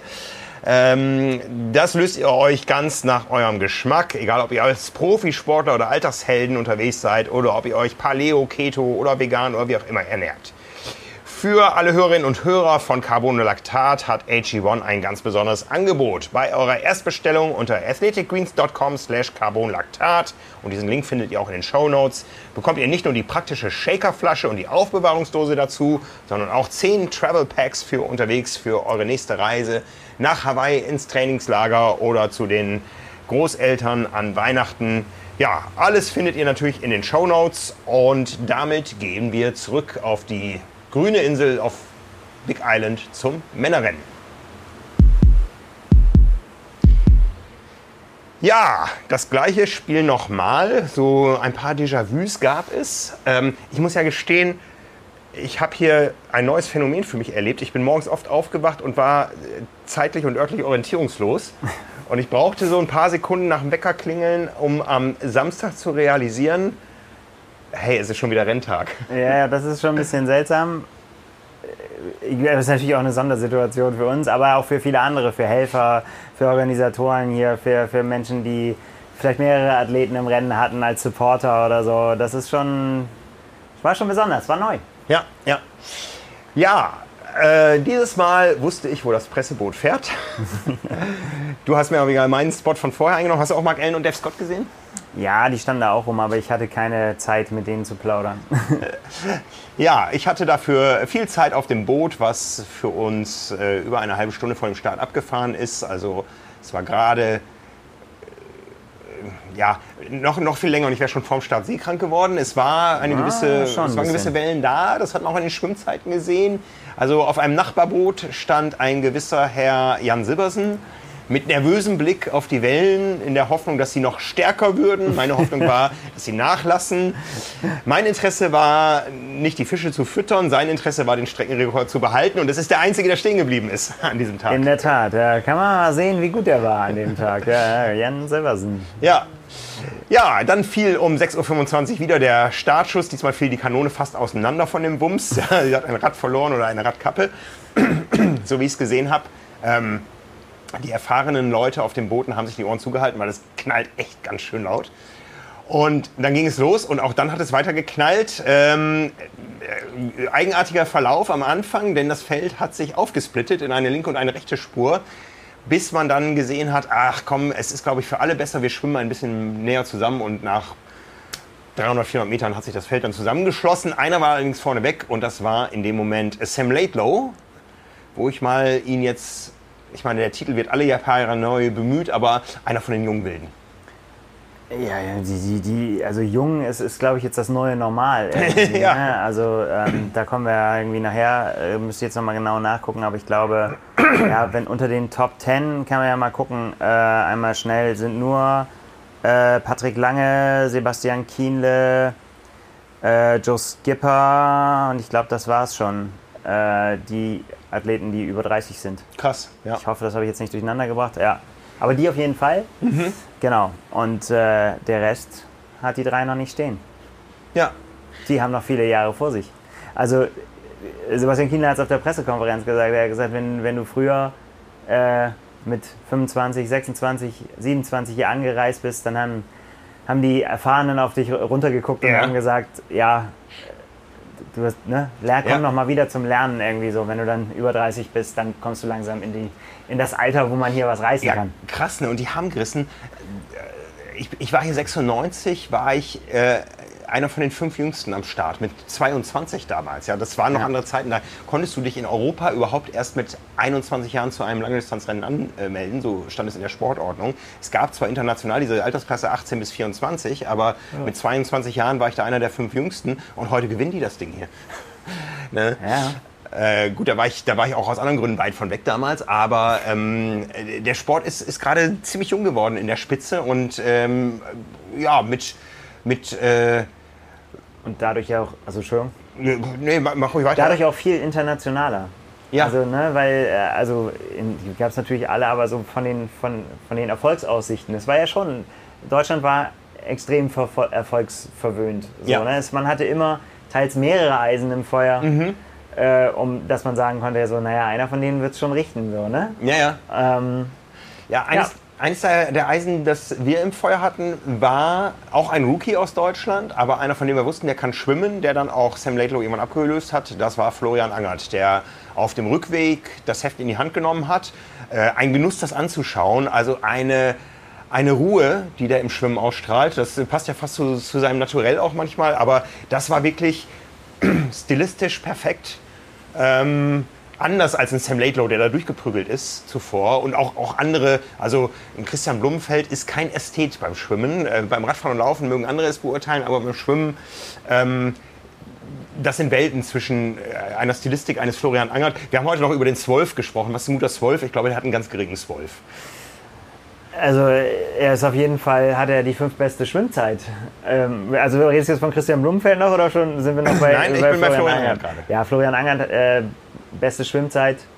Und äh, gut, das konnte man jetzt nicht äh, prognostizieren, wer jetzt hier die schnellste Schwimmzeit hat. Es hätte auch genauso Sam Laidlow sein können, der eine Sekunde langsamer war. Ähm, aber es war klar, dass wenn es normal läuft, äh, dass Florian Angert in dieser Gruppe sein würde Ja, in der so viele sein wollen. Ja, ja. Ne, die erste Gruppe, das ist halt wirklich, wirklich wichtig. Ja. Ne, Es äh, kam dann auch am Ende so raus. Ich glaube, die haben sich auf der, auf der Treppe noch leicht abgewechselt. Da gab es, glaube ich, noch einen Positionswechsel, aber die Zeitmessmatte liegt am oberen Ende der Treppe und so hat Florian Angert die schnellste Schwimmzeit. Ähm, es ist dann dabei geblieben, dass die Profis auch einmal komplett um die Wechselzone drum zulaufen müssen und dann äh, zum Schluss einmal quer durch, um dann auf den Ali Drive zu gehen, wo die Fahrräder stehen, nur für die Profis. Das ist äh, eine Änderung jetzt gewesen, aber die hat nicht dazu geführt, wie es äh, ursprünglich auch mal angedacht war, die Strecke zu verlängern, äh, zu verkürzen, ja, indem man eben den Weg um die Wechselzone spart. Ähm, ja, so hatte man einen guten Überblick, weil man eben freies Feld hat, die Athleten zu sehen, wenn sie da rumlaufen und Und wir haben auch einige, also so, so man denn überhaupt Rennen immer vergleichen kann, auch bleibt es halt auch ein bisschen vergleichbarer. Absolut. Ja, ja. und dann ähm, gibt es Situationen, äh, Simon Müller hat sie erlebt äh, im Rennen am Donnerstag schon. Du stehst da, hast einen Platten und siehst das gesamte Feld an dir vorbeiziehen und fragst, wie soll ich das hier wieder aufholen? Ja. So ging es diesmal keinem Athleten, sondern mir. Ich kam zu meinem Motorrad und es hatte Reifenplatten. Reifenschaden. Hatte der Fahrer das da schon gemerkt zu dem Äh, Zeitpunkt? nein, wir oder? wollten aufsteigen und dann sagte, sagte ein anderer Motorradfahrer, hey, äh, dein Reifen ist platt. Und dann habe ich nur gedacht, ach du grüne Neune, jetzt ist das Rennen. Und es, ist, es war klar, es wird eines der besondersten Rennen der letzten Hawaii-Jahre. Es ist nach drei Jahren Pause und ich stehe hier und wenn hier eins knapp ist, dann ist es Joghurt im Supermarkt und Motorräder. Ja, und ich hatte zum Glück eins dieser fünf Motorräder für Fotografen. Die anderen waren, glaube ich, alle Ironman und Getty und so weiter. Ja, also ich war so froh, dass ich da raus konnte und dann stehst du da und der Reifen ist platt. Aber das war ein Schaden, der war behebbar. Mein Fahrer hatte eine elektrische Pumpe dabei, hat aufgepumpt und so konnten wir dann irgendwann aufschließen und äh, ich konnte das Feld von hinten aufrollen. So habe ich sie alle gesehen. Sonst wäre ich vielleicht vorne mit raus gewesen und hätte manche Athleten gar nicht erlebt, gar nicht fotografiert auf der Strecke. Aber Starke Leistung. vom, vom Motorradfahrer, der hat überhaupt eine bärenstarke Leistung abgeliefert. Also das, ähm, ja, das war große Routine. Tom hatte hier seinen 22. Einsatz, von daher waren wir pari. Geballte Kompetenz auf zwei Rädern. Genau, und so haben wir das dann auch äh, genossen und erlebt und uns angeschaut, was da passiert. Und es ist viel passiert. Ja, erzähl mal, wir können eigentlich, wie bei den Frauen, können wir, wir können ähnlich anfangen, oder? Ohne ja. jetzt den Rennverlauf äh, nacherzählen zu müssen nochmal, aber das Thema Zeitstrafen war auch bei den Männern präsent. Ja, äh, also mein erster Eindruck war, es ist frischer und nicht so sonnig. Das war aber auch nur der allererste Eindruck. Ich steige dann immer einmal ab auf dem Weg raus hinterm Flughafen, um die Athleten mal alle schön von der rechten Seite zu fotografieren, äh, in der Sonne. Da war es ein bisschen schattig. Ähm, und ich dachte, es könnten gute Bedingungen sein. Das wird heute schnell. Es sind äh, viele starke Radfahrer da vorne. Und äh, es war auch einiges an Zuschauern los und irgendwann dachte ich, oh, guck mal, da vorne kommt ein Stimmungsnest, aber da war die Stimmung eher mau, denn dieses Stimmungsnest hatte ein gelbes Dach und an diesem Dach stand dran Penalty. Mhm. Box oder Tent, ich weiß es nicht ja. mehr. Und unter diesem Dach waren verschiedenste Farben zu sehen. Ganz vorne in dem Moment eine blaue Farbe, die wir auch schon früher vorne gesehen haben. Florian Angert hat es erwischt. Er stand da, gab den Kollegen von Ironman Live ein Interview und man merkte ihm an, dass er richtig pisst war, um es auf Neudeutsch ja. zu sagen. Ähm, und viele haben die Szene gesehen. Äh, auch da gilt wieder das, was du vorhin schon gesagt hast. Man sieht nur einen Ausschnitt, äh, wenn man es jetzt im Nachhinein anschaut. Man weiß nicht, was vorher, was hinterher war. Eine Szene, über die man durchaus streiten kann. Er hat eine Zeitstrafe bekommen. Er ist nicht Windschatten gefahren, klassisch, wie man das Nein. zumindest nicht in den Bildern, die wir kennen. Es war, und ich glaube, das ist ein großer Kritikpunkt, eine Situation, die gar nicht irgendwo groß dokumentiert ist. Es ist eine Tatsachenentscheidung eines Schiedsrichters, aber das ist ein Ding, was wir uns gerne erhoffen für die Zukunft, dass man das einfach zumindest erstmal klar macht und kommuniziert und auch den Moderatoren im Fernsehen kommuniziert. Bei jeder gelben Karte beim Fußball weißt du, was passiert ist und wofür ja. diese Karte ist. Und hier werden gelbe Karten verteilt, die eine unmittelbare Konsequenz haben. Konsequenz ja. haben, eine Zeitstrafe. Und es geht das große Mutmaßen los, weil der Kampfrichter längst über alle Berge ist. Der hat seine Karte verteilt, hat das kommuniziert, aber der Grund wird zumindest nicht ganz weit durchkommuniziert. Das wissen ja die Athleten auch lange nach dem Rennen teilweise nicht, warum ja. sie eigentlich da sanktioniert wurden. Ja, ja. Ähm? Sehr unglücklich insgesamt. Ähm, ich will mich da noch gar nicht so weit aus dem Fenster lehnen. Irgendwie wieder haben wir auf den Motorrädern gesessen und waren dabei, wieder haben wir die Athleten die ganze Zeit beobachtet. Ich finde, Sebastian Kinder hat das ganz treffend gesagt. Er hat gesagt, jahrelang äh, haben wir danach äh, gerufen, dass die Regeln härter äh, ja. durchgegriffen werden sollen und dass äh, äh, da, jetzt wird es gemacht. Dann kann man sich auch schwer darüber beschweren, aber ich verstehe natürlich auch die Athleten, wenn sie sagen, ich weiß nicht, was ich gemacht haben soll. Ja. Dann sagt mir bitte, was ich gemacht habe, dann gucke ich es mir an, dann kann ich immer noch anderer Meinung sein. Das ist natürlich äh, schwierig. Aber wenn wir mal ganz ehrlich sind, ist das in jedem Sport, wo es Schiedsrichter gibt und wo, wo es nicht irgendwie also selbst da, wo es Reviews gibt, kannst du immer noch zu einer anderen Entscheidung ja, kommen. Ja. Dann hast du das Bild und er sagt, ja, ich sehe das immer noch so. Und dann sagst du, ja, aber ich mache doch gar nichts. Also das wird immer, diese Diskussion wird es immer ja. geben. Und auch die wird es auch noch geben, wenn der Race Ranger irgendwann kommt. Dann fängt das Ding an zu piepen und dann wird, wird es auch heißen, ja, aber äh, da war die Kurve und ich konnte gar nichts machen. Und irgendwie, es wird immer Situationen mhm. geben, in die man reingeraten kann. Ähm, Bitter ist es halt auch hier und das gleiche gilt nachher noch für Patrick Lange, den äh, auch eine Zeitstrafe ereilt hat, dass einfach dadurch Namen aus dem Rennen genommen werden, die quasi ja, an dem Tag keine Rolle mehr spielen. Und wenn es so, sagen wir mal so zwei Meinungen gibt, dann ähm, ja, kann ich den Frust der Athleten sehr gut nachvollziehen. Ja, es ist eine schwierige Sache. Es ist äh, deutlich mehr sanktioniert worden als in der Vergangenheit. Ähm, ich weiß nicht, ob es dazu einen Beschluss gab. Wir greifen diesmal härter durch und wir ähm, greifen durch bei den kleinsten Vergehen, die wir sehen. Aber ähm, kein Athlet hat eine dauerhafte Kampfrichterbegleitung. Ja, es gibt da in dieser riesengroßen Gruppe, die wir seit Jahren kennen, die da rausfällt, von 20, 25 Leuten. Gut, jetzt haben sich auch noch welche abgesetzt und so weiter, aber es sind große Gruppen und es sind nicht 25 Kampfrichter-Motorräder da, die immer eins zu eins einen Athleten beobachten. Ja, das wollen wir ja auch nicht. Das wollen wir auch nicht. ja auch nicht daneben herfahren und nein, Schatten bieten. Ne? Nein, nein. Und so ist es immer ein. Mh, mm, ja, ein, ein, äh, eine Momentaufnahme eines Athleten und in dem Moment können zehn andere Athleten machen, was sie wollen, weil da kein Motorrad ist. Es ist verdammt schwierig und es ist auf die herkömmliche Weise nicht lösbar. Ja? Es, es, es muss irgendwann eine technische Lösung geben, das zu lösen. Und auch da, wie du sagst, ja. wird man weiter diskutieren. Aber so ist es halt ein...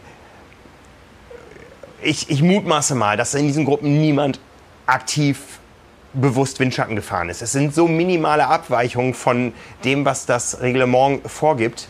Und äh, dann werden Einzelne rausgepickt, andere nicht. Und es hat einen so großen Impact auf den Rennverlauf, äh, dass das ein Thema ist, was, glaube ich, an dieser Austragung des Ironman Hawaii haften bleibt. Auch wenn es vielleicht mit dem Ausgang in der absoluten Spitze am Ende vielleicht gar nichts mehr zu tun hat, weil da waren dann überragende Leistungen im Spiel, die äh, die sich später abgespielt haben, aber es ist natürlich bitter für Athleten, die sich darauf lange vorbereiten und für die es ja auch wirklich dann bei den Platzierungen um viel Geld geht, weil das hat jeder mitbekommen, dass es auch für Profis hier teuer ist, hier hinzukommen und äh, dass, dass äh, ein Platz weiter vorne oder hinten darüber entscheidet, ob du hier mit einem Plus oder Minus rausgehst.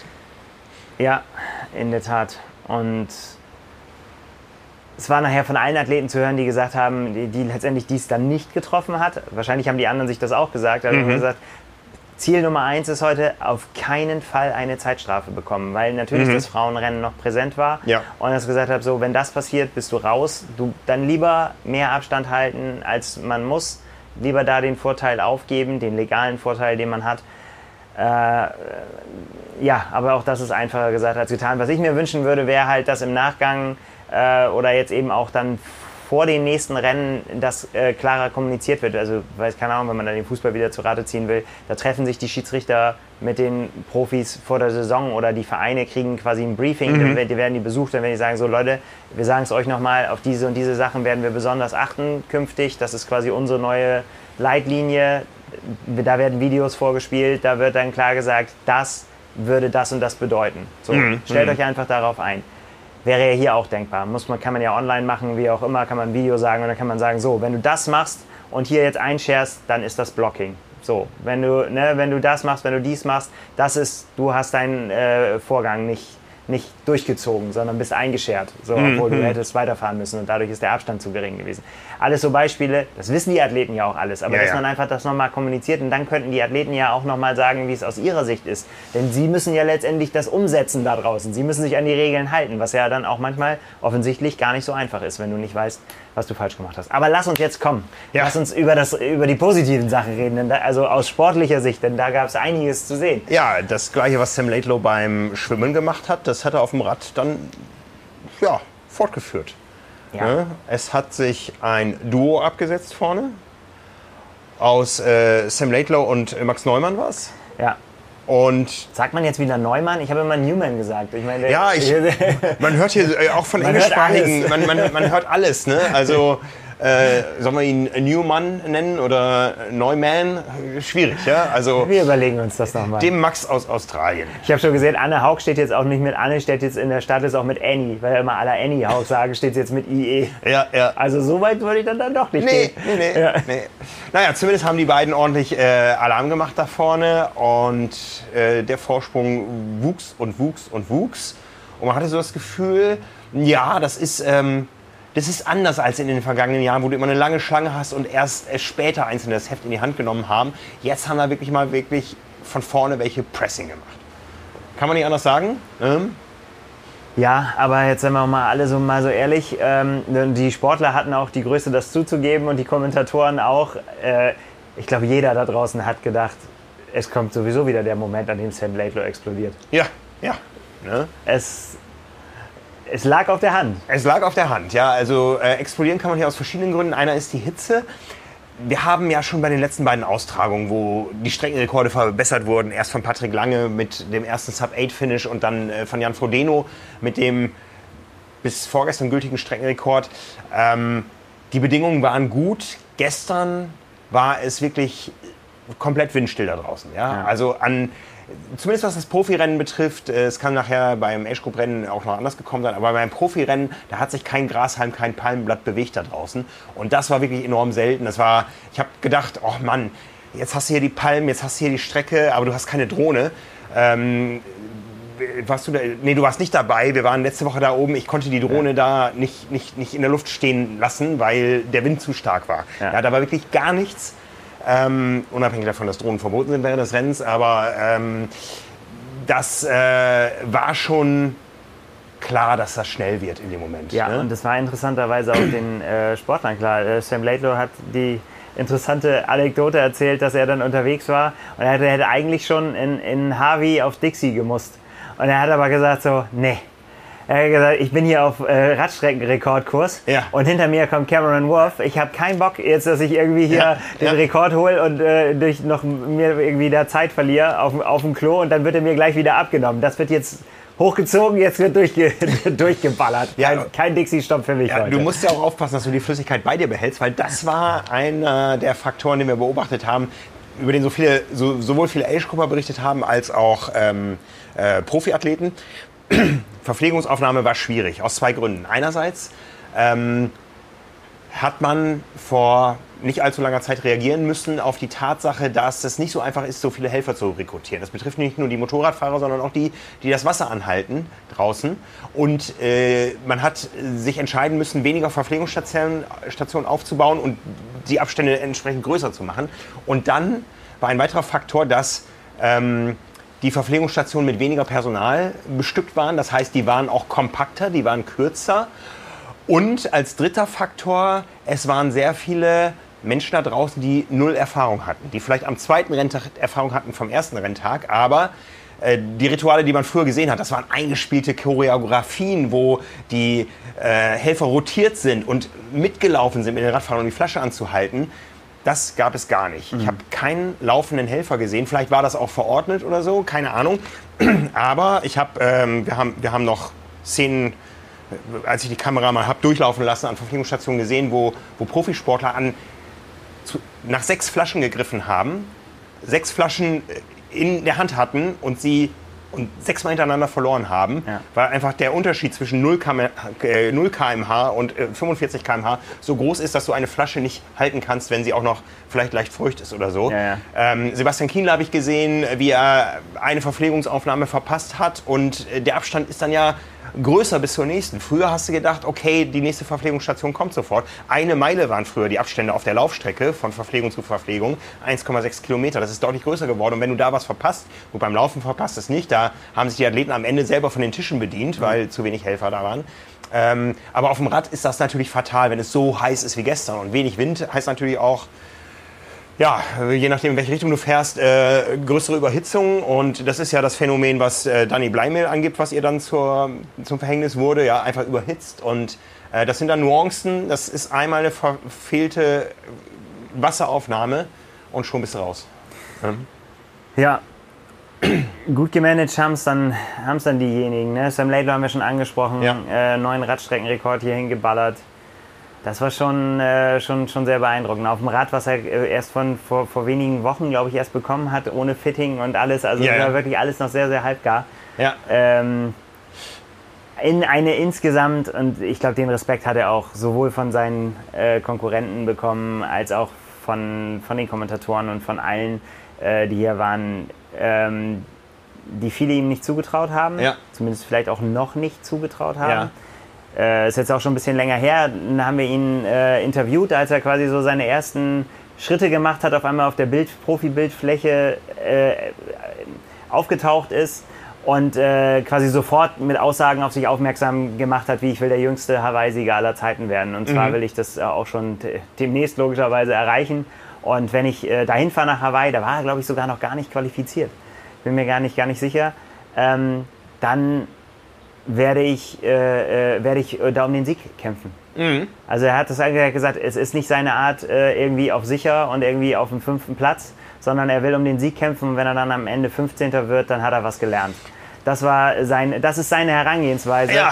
und genau so hat er das Rennen gestaltet. Großartig, ganz ja. großes Kino, ganz hat, hat super viel Freude gemacht, weil natürlich war es jetzt, ich sag mal, wenn du vor drei Jahren eine solche Situation mit einem Jan Frodeno gehabt hättest, da hättest du einen Haken dran machen können relativ bald. Aber so war natürlich das Ding. Du wusstest nicht, geht er noch hoch oder was, wie reagieren die Norweger oder was weiß ich. Ne? Also das Rennen war trotz einer Entschuldigung, langen Führung ähm, einer Person spannend.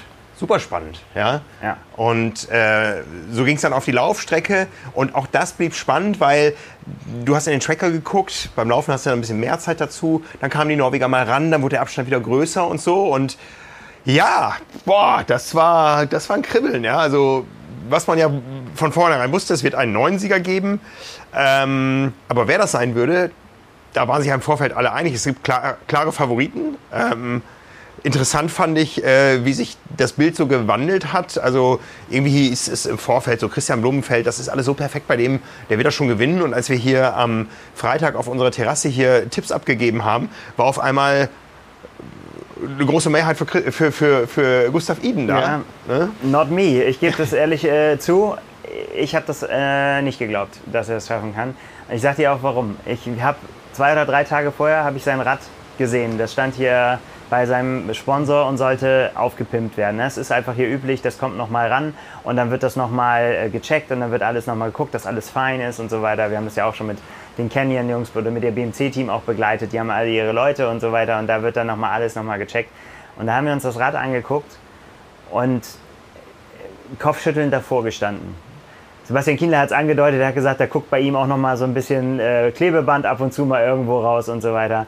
Also dieses Rad war in einem Zustand, das eines Weltmeisters nicht würdig war. Und um es auf die Spitze zu treiben, der Mann ist mit einer Bremse gefahren. Er hatte quasi nur eine Vorderradbremse. Hinten war nichts drin. Ob er es für, den Renntag noch gemacht Ich glaube tatsächlich, das hat er so gelassen, weil er einfach hinten ein Laufrad drin hatte, wo er auf der Felge nicht bremsen darf. Und er hat halt einfach aber ein, ein, ein Laufrad. Äh, ne, n, kein Scheibenbremsrad, das Giant, das er fährt. Er fährt ja nicht das KDX, was Christian Blumenfeld fährt. Und da hat irgendwie so für mich festgestellt, jemand, der so wenig Wert auf sein Arbeitsgerät legt, der muss entweder ein riesiges Selbstvertrauen haben, dass er sagt, es ist mir scheißegal, mit was ich fahre, gib mir irgendein Rad, gib mir irgendwas, mhm. ich gewinne sowieso. Oder er ist einfach nicht, äh, hat nicht diesen Zug zum Tor. Ja. So, jetzt ja. habe ich falsch gelegen, kann ich gut zugeben. Aber das war, äh, ich habe gedacht, das, der, der wird es nicht. Ja. Ich habe aber auch gedacht, äh, Christian Blumenfeld wird es nicht. Meine, meine Karten lagen bei Patrick Lange. Ähm, das war dann natürlich dann schnell vorbei. Ja. Da war nichts mehr zu machen. Aber da habe ich gedacht, wenn Patrick Lange gut aus dem Wasser kommt, genau das ist passiert, und äh, gut beim Radfahren dabei sein kann, das hätte passieren können, dann wäre er auch bei der Laufform, und er hat jetzt letztendlich hat er die, äh, die viertschnellste Laufzeit gemacht, ist damit dann immer noch einige Minuten weg von Gustav Iden. Mhm. Musste auch seinen eigenen Laufstreckenrekord abgeben. Ähm, was ihn, was ihn schon, glaube ich, echt auch getroffen hat. Ja, ja, ja. Das, das ähm, wäre aber möglich gewesen. Er war in der, in der, Verfassung, um da vorne mitzuspielen, aber hätte, hätte. Ne? Ja. Ja, wie stellte sich der Marathon äh, dar? Es äh, ging hier, wir, wir, haben hier den Blick auf den Ali E-Drive noch äh, raus. Sam Laidlow in Führung.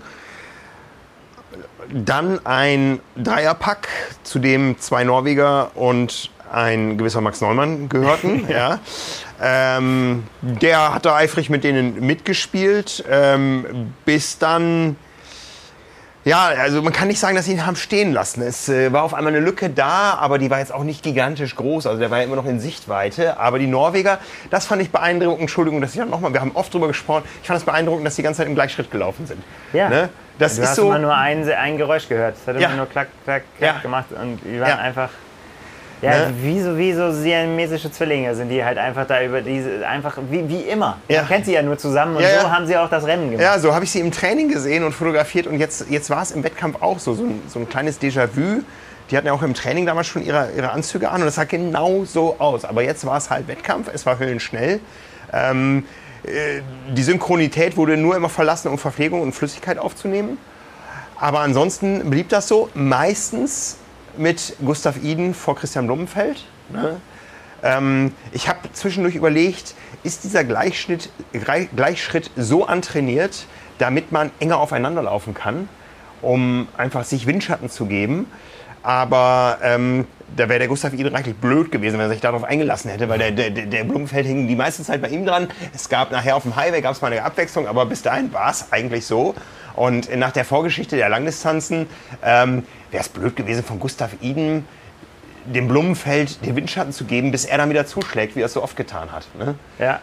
Also, das ist äh, spannend. Ähm, Christian Blumfeld hat im, äh, nach dem Rennen zu mir gesagt, das hatte ihm quasi, hat der Gustav ihn schon vorher sozusagen eingepflanzt und hat gesagt, so, ich, damit das schon mal klar ist, ne?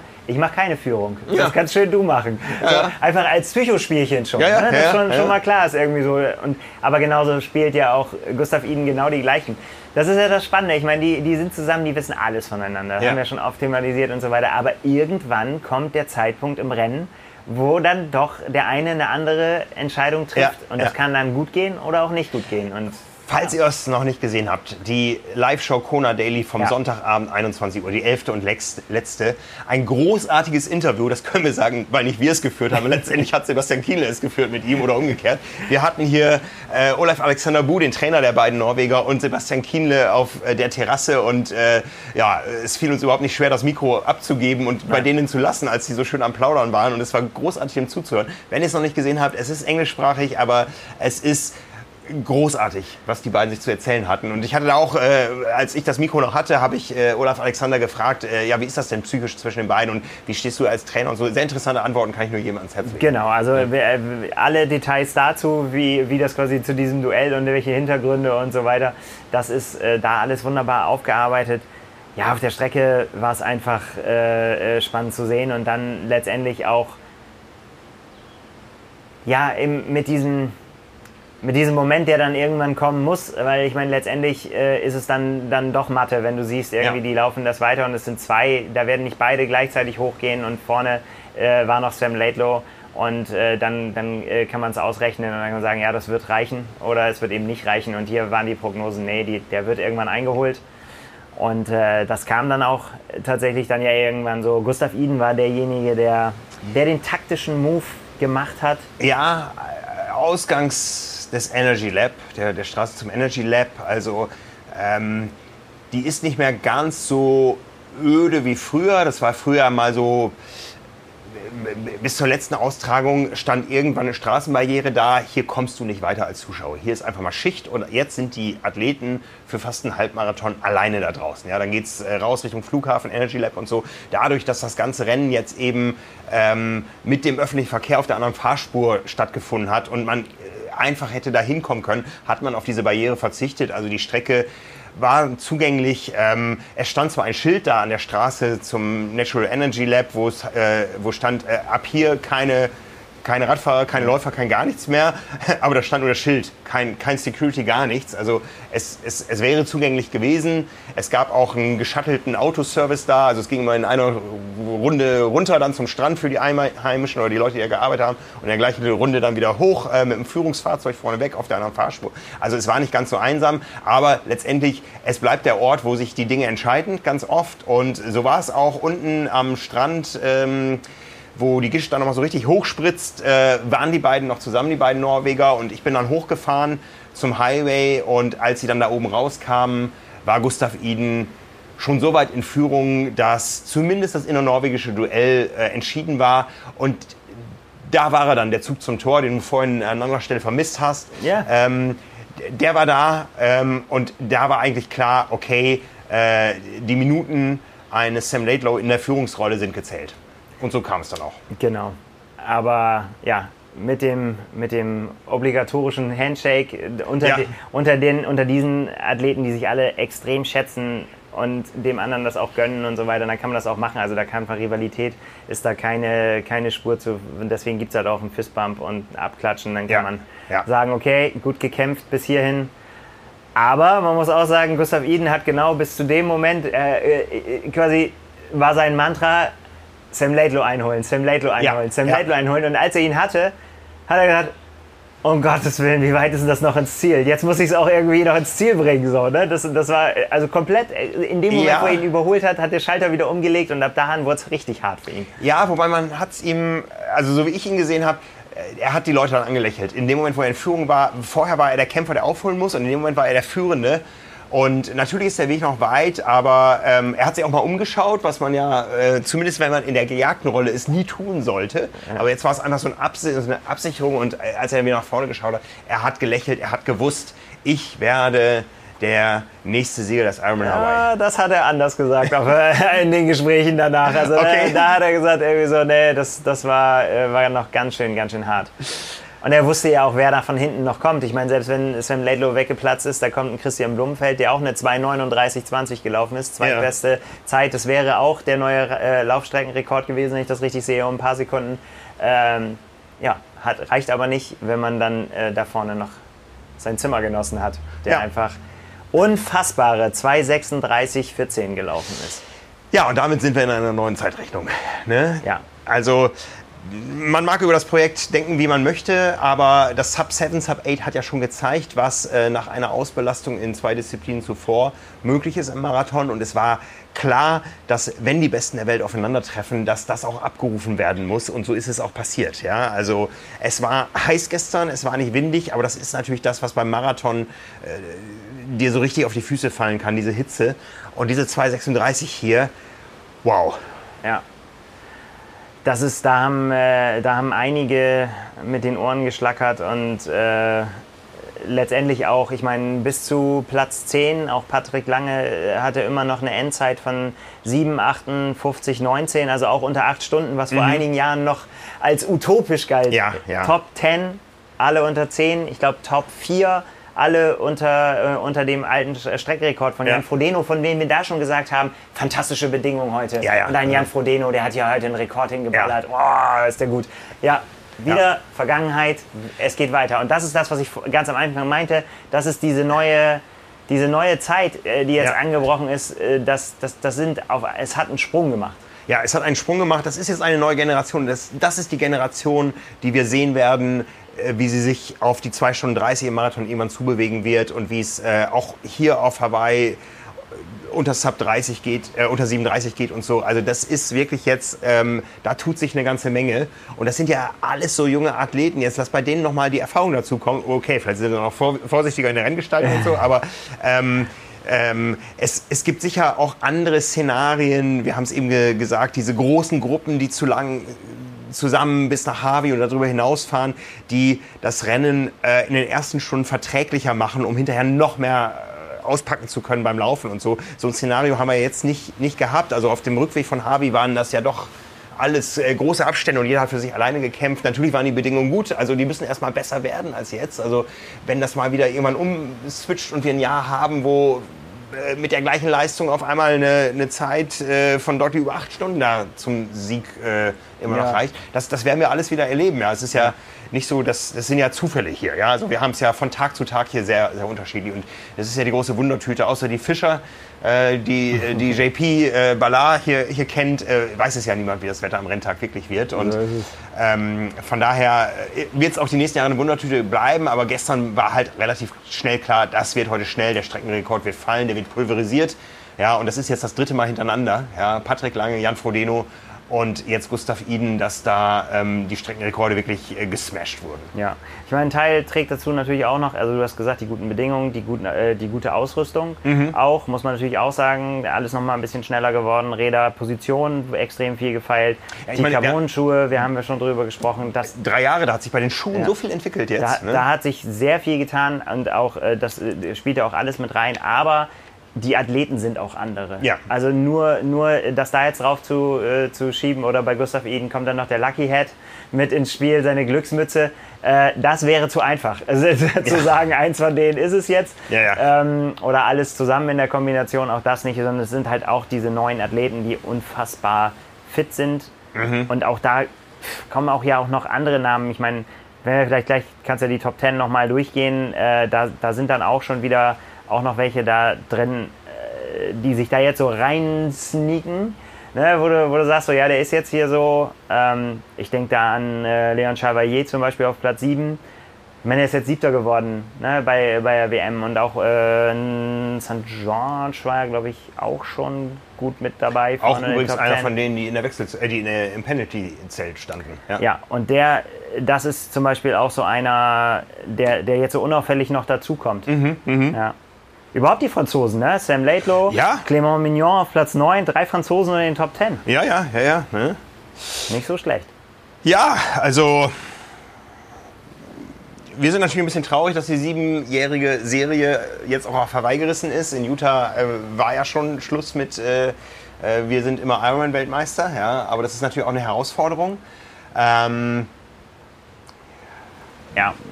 Also das Ding ist halt jetzt gerade im Männerrennen, Florian Angert und Patrick Lange hätten sicherlich andere Platzierungen gehabt, wenn sie mhm. ihre Zeitstrafen nicht gehabt hätten. Ja, das 12, muss man ne? auch so ein bisschen vielleicht auf die äh, also ist, ja, will ich jetzt nicht zu fallen, aber Sebastian Kienle hätte auch sein können, dass er noch ein, zwei, drei Plätze vielleicht nach unten wandert, wenn die Leute hinter ihm, ne, zum Beispiel ein Magnus Ditlev, der, der auch ja äh, eine Zeitstrafe absitzen musste, war, war so, ne? Genau. Sorry, falls ich irgendwie durcheinander Ja, hier aber, ja, noch, noch genau. einen, Kilo, einen, halben Kilometer vom Ziel. Ja. Mhm. Ähm, denen ja auch noch mehr zugetraut zu werden nach vorne. Mhm. Deswegen der grandiose Platz von Sebastian Kienle, der Sechste, den ich auch überhaupt nicht kleinreden will, wäre auch vielleicht noch ein bisschen weiter Richtung unteres Ende der Top Ten. Hat er selber ja auch so Ja, genau. Mhm. Hätte, hätte, hätte. Mhm. Ähm, wo wollte ich eigentlich herkommen? Ich wollte sagen, dass, äh, äh genau, dass Sebastian Kienle hier seine schnellste Zeit äh, erzielt hat und danach, aber die er hier jemals erzielt hat, inklusive Weltmeisterschaft und allem drum und dran und 2019 auch Podium und so weiter.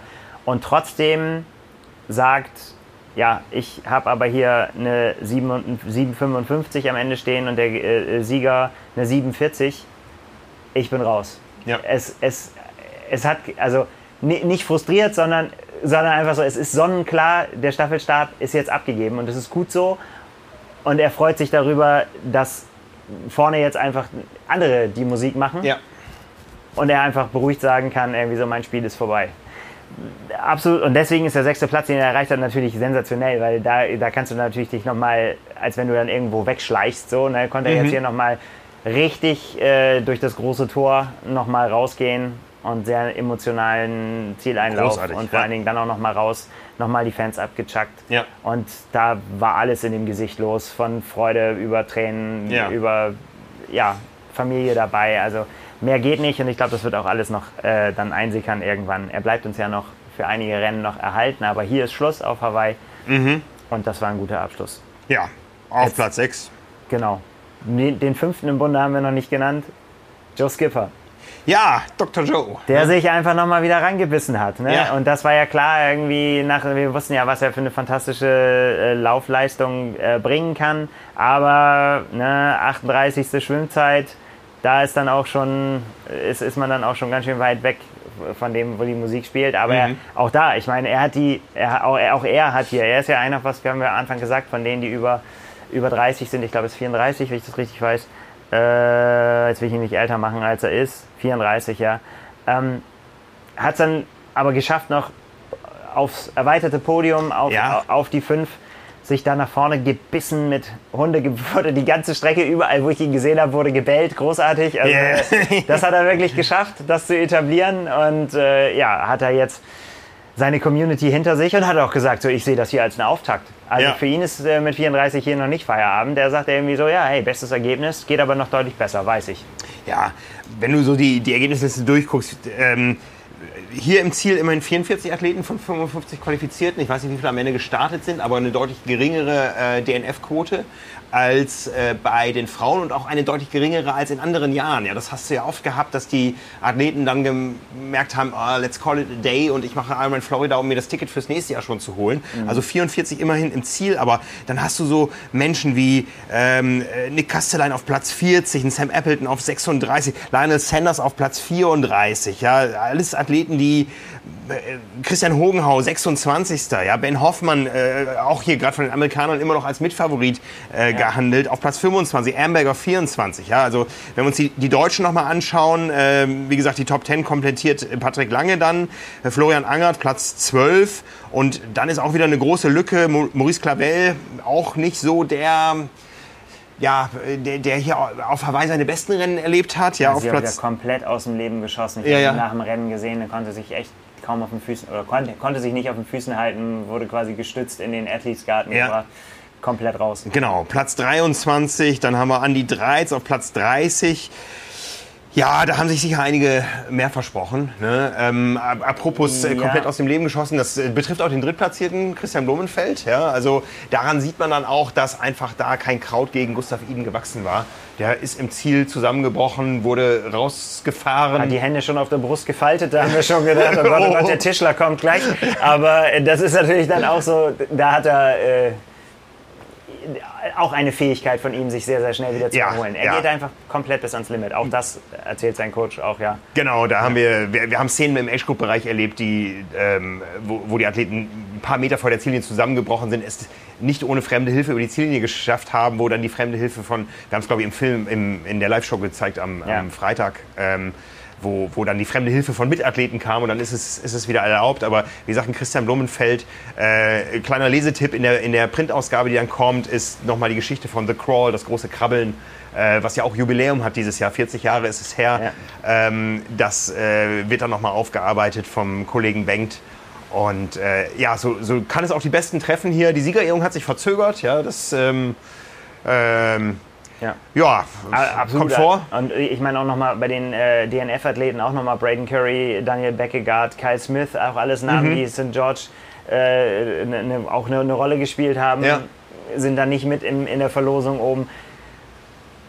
Ich finde das, äh, Sam Long hat das gut zusammengefasst. Ich, ich kriege den Wortlaut jetzt nicht mehr zusammen, aber er hat gesagt, er, er hat quasi aus der Ferne applaudiert für diese großartigen Leistungen und er hat gesagt, man sollte mal darüber nachdenken, dass wenn jetzt hier irgendwie eine Top-10-Platzierung oder ich bin Siebter, Achter, Zehnter geworden oder Zwölfter, man sollte sich davor hüten, das als, äh, als Fail zu bezeichnen, als, als Versagen so, ne? sondern ey, um hier Zehnter zu werden, ist eine Leistung notwendig und das haben wir ja vorhin gesagt, Patrick Lange unter acht Stunden die, die das nicht sein kann, die kein Versagen sein kann. Das ist einfach so. An, an Mhm. einem Tag landest du dann da halt und das ist das Schöne. Das ist das Schöne an dieser neuen Zeit, Ja. dass das wird noch vielen großen Namen so gehen, Ja. glaube ich.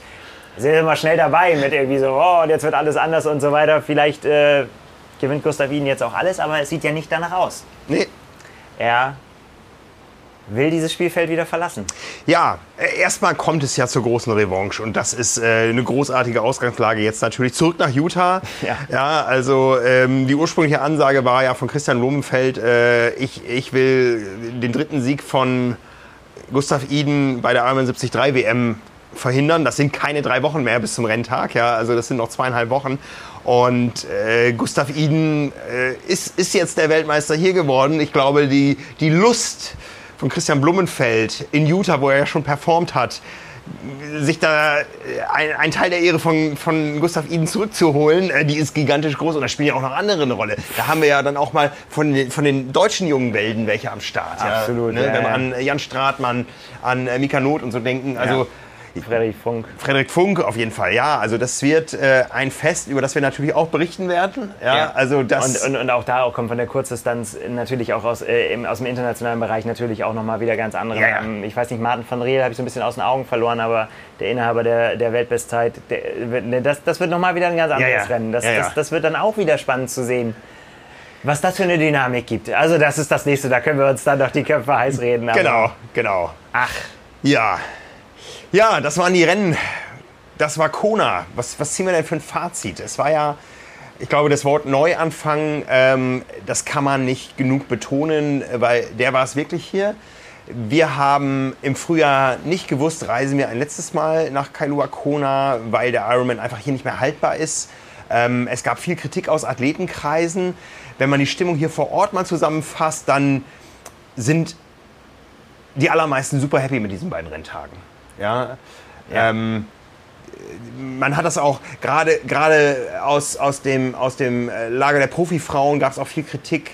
Wir laufen so ein bisschen unter Ausschluss der Öffentlichkeit, weil wir einfach nicht die gleiche Aufmerksamkeit kriegen wie die Männer am Samstag. Aber vielleicht ist da auch was dran. Vielleicht haben die Männer am Samstag eine höhere Aufmerksamkeit gehabt. Aber die Aufmerksamkeit auf dem Frauenrennen als solches, die war noch nie so groß wie hier. Genau, das muss man auf jeden Fall sagen. Das, das hast du genau richtig gesagt. Es, es war schon durch diese Konstellation, durch den Donnerstag, das ist halt hier ein Wochentag. Ne? Das Ja. ist halt einfach so und überall anders auch. Ja, ja. Was ist aber in der Woche, da ist natürlich tagsüber, ist es nicht so voll auf, an, den, an den Straßen. Und die anderen Athleten, die am Samstag gestartet sind, werden auch nicht alle an der Strecke gestanden haben und deren Supporter vielleicht schon eher.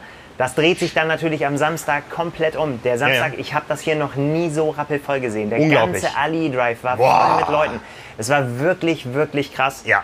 Und äh, da waren natürlich alle da. Alle, die am Donnerstag und die noch hier waren, standen mit ihren Finisher-Shirts stolz an der Strecke und haben supported. Und das war, Ja. das war wirklich gut äh, zu sehen. Von daher beide Spektakel für sich genommen, die richtige Bühne bekommen. Und es wäre es wäre so schade gewesen, wenn nach diesem Männerrennen dann alle sich auf Gustav Iden gestürzt hätten und so weiter. Und dann kommt irgendwann Jason Sodaro und macht, macht das Gleiche bei den Frauen. Eine, eine fantastische Geschichte.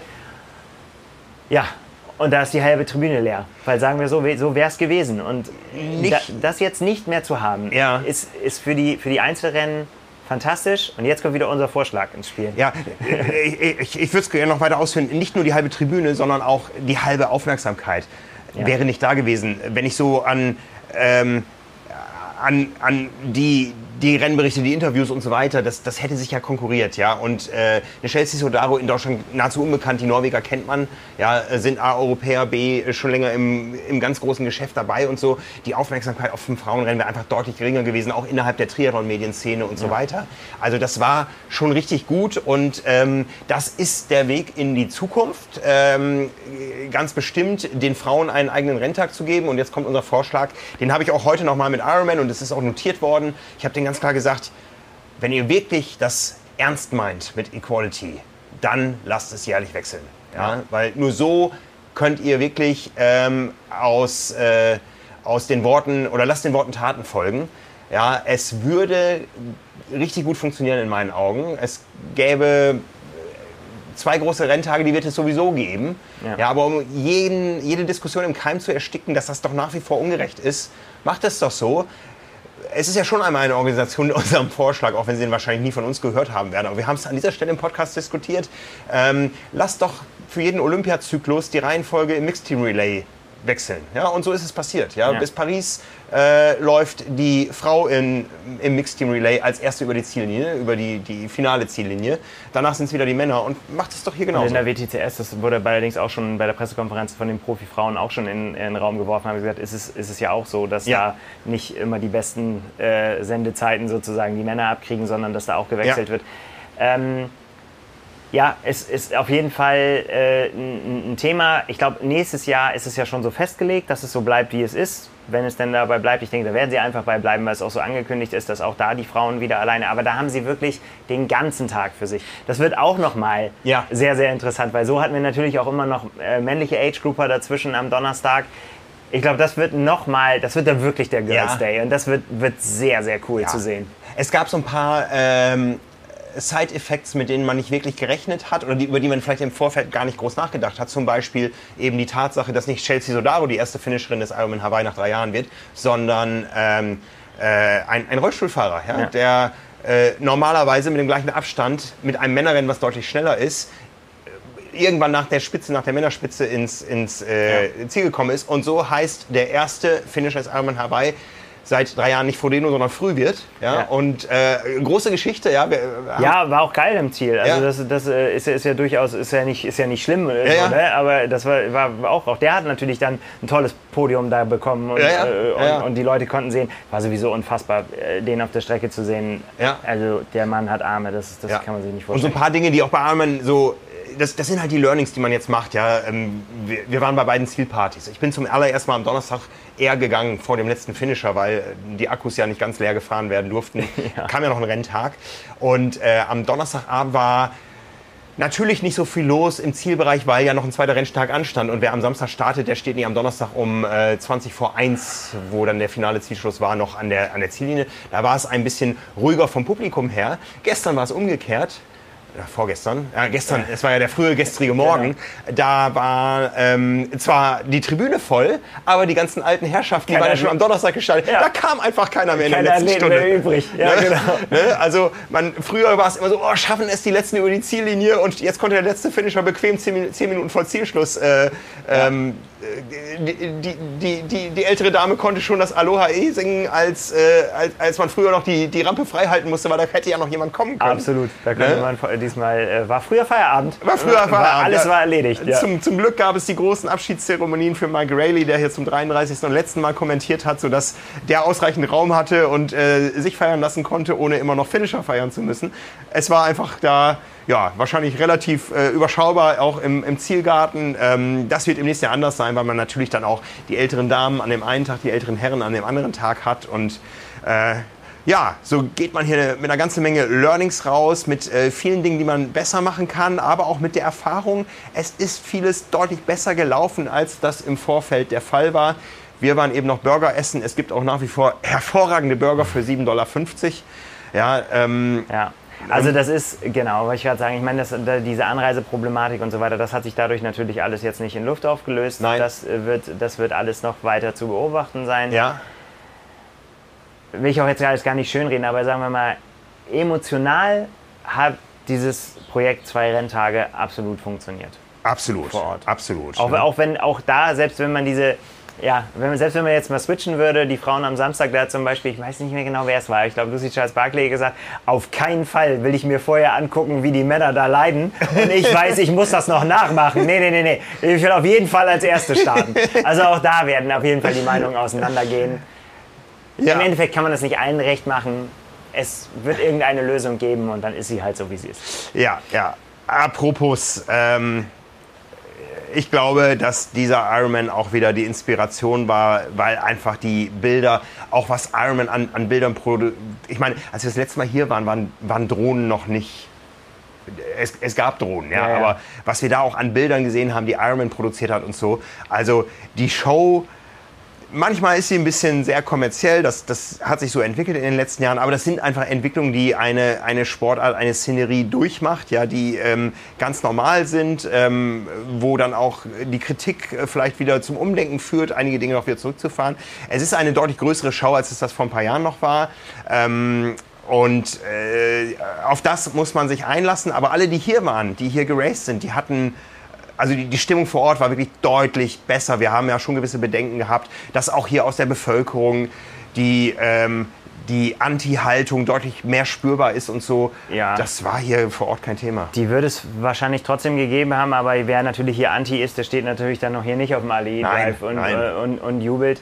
Aber die, die war tatsächlich nicht spürbar. Also Ja. für uns zumindest nicht. Nee, dieser eine Radfahrer, der hier hin und her gecruised ist mit der, mit der äh, hawaiianischen Flagge auf äh, Upside Down, äh, der... Das ist ganz was anderes. Da geht es ja um, um den Mauna Kea, oder nicht? Äh, ja, aber ich glaube schon, dass, äh, das, das kennen wir ja vor ein paar Jahren, dass, dass dann auch so ein ähm, Event wieder ein Kristallisationspunkt ist für sowas. Ne? Also ja, es ist, äh, es ist eine Herausforderung, es bleibt eine Herausforderung. Ähm, wer sich dieser Herausforderung stellen will, die Chancen sind gut. Ja? Es gibt einfach diese zwei Starterfelder in Zukunft, gerade für ambitionierte Frauen, Ja. die bisher ihre Altersklasse gewinnen mussten beim Ironman und ähm, wussten, ich kann das im Vorfeld nicht wissen. Dann ist da auf einmal eine Überathletin, die ist per se erstmal eine halbe Stunde schneller, Wie die brauchst gesagt, nicht anstellen. neun Versuche. Äh, der, ne, was, Ja. was ich eingangs gesagt habe. Und äh, das werden viele kennen, das äh, Phänomen. Und ja, ich, da bin ich wirklich auch so, das lasse ich auch nicht, äh, äh, also wer da von Verwässerung spricht und so weiter, der kann sich dann ja hier auch mal, der kann sich ja qualifizieren und Ja. dann hier ein Feuerwerk abliefern und sagen irgendwie so, wenn es so leicht ist, sich zu qualifizieren, dann Feuer frei. Ja. Ich glaube, das wird es nicht werden. Ich glaube, es werden einfach mehr hier sein. Und wenn das dazu führt, dass mehr junge Frauen, kleine Mädchen Athletinnen kennen, die von Hawaii erzählen können, das kann nicht verkehrt sein. Das kann nicht verkehrt sein für unseren Sport, denn das ist wirklich was, was sein muss. Wer das gesehen hat, dieses, dieses Frauenrennen hier, davon müssen wir viel mehr in normale Rennen reinhaben. Viel, Absolut. viel mehr. Und ja, dann ist es halt so. Und, und die, die, das, bleibt, das ist für mich einfach, das ist für mich der, der logische Effekt. Die Besten werden sich trotzdem qualifizieren. Was hinter dem passiert, können ihnen doch relativ egal sein, wenn sie hier Weltmeister werden wollen. Ja. Aber wenn es mehr Botschafterinnen dafür gibt, wie cool das hier sein kann und wie cool Triathlon sein kann und was man da erreichen kann und es vielleicht sogar auch greifbarer wird und nicht so absurd ist, dass ich so, ja, ich muss die schnellste in meiner Altersklasse sein, kann ich doch vergessen, meine Vereinskollegin ist doch viel schneller als ich. Mhm. Ja. ja aber dann, dann, ich kann da nichts Negatives dran sehen, bleibe ich so, vielleicht ist das naiv, aber ich freue mich auf jeden Fall, wenn mehr Frauen Triathlon machen und wenn das der Weg ist, dann soll das so sein. So, genau. Ja. Ja, machen wir einen Deckel drauf auf zwei hochintensive Wochen, auf äh, ja, eine großartige Zeit, eine äh, spannende Zeit, eine energiegebende und nehmende Zeit. Ja, also das kann man nicht anders sagen. Das ist schon äh, auch für uns hier eine Gratwanderung in vielen Dingen. Ja, also es ist eine enorme Herausforderung, der wir uns immer wieder gerne stellen, aber ähm, in einer solchen Zeit läuft auch nicht alles perfekt, aber ähm, ich hoffe, wir konnten das Flair hier vermitteln, wir konnten ähm, eine Inspiration äh, übertragen, die, die wir hier jedes Mal spüren, wenn wir hier sind. Ja, und vor allen Dingen auch die, die wir dann auch wieder als Dankeschön zurückkriegen. Ich weiß nicht, von wie vielen Leuten ich angesprochen wurde auf der Strecke, ja. die uns gedankt haben dafür, was wir, was wir machen. Da kann ich immer nur zurückgeben, vielen Dank, dass ihr euch das anhört, dass ihr das anguckt, dass ihr unsere Zeitschriften kauft, dass ihr uns unterstützt, dass ihr mit unseren Trainingsplänen trainiert. Da haben wir Danke zu sagen. Und äh, ja, wenn wir uns dann gegenseitig Danke sagen, dann freuen wir uns ja, alle, ja. dann ist das doch äh, tipptopp. Ja. Ne? Ein Ding gibt es ja noch. Es gibt noch das große Hawaii-Special. Ähm, ab dem Mittwoch, jetzt muss ich gerade gucken, 10, 11, 12, ab dem 19. Dezember am Kiosk. Die Abonnenten, die ersten werden es am Samstag bereits im Briefkasten haben. Bitte schreibt uns keine bösen Mails, wenn euer Postbote die noch nicht hat. Wir geben unser Bestes, wir liefern alle Zeitschriften gleichzeitig aus.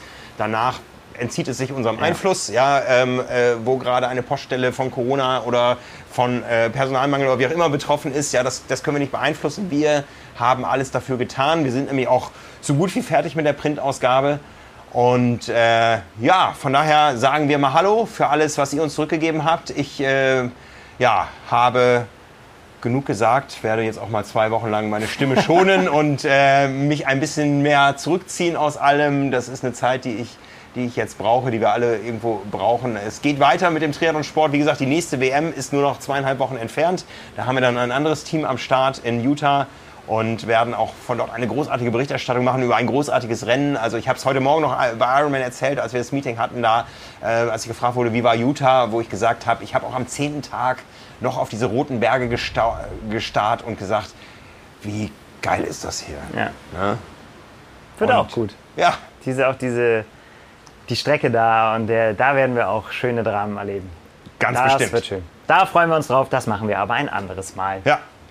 Von daher nochmal noch mal Danke an euch, danke Nils ja, danke für eine großartige Zeit hier. Äh, danke natürlich auch an Anna, an Julia, an Silke, an Markus, die hier mit vor Ort waren.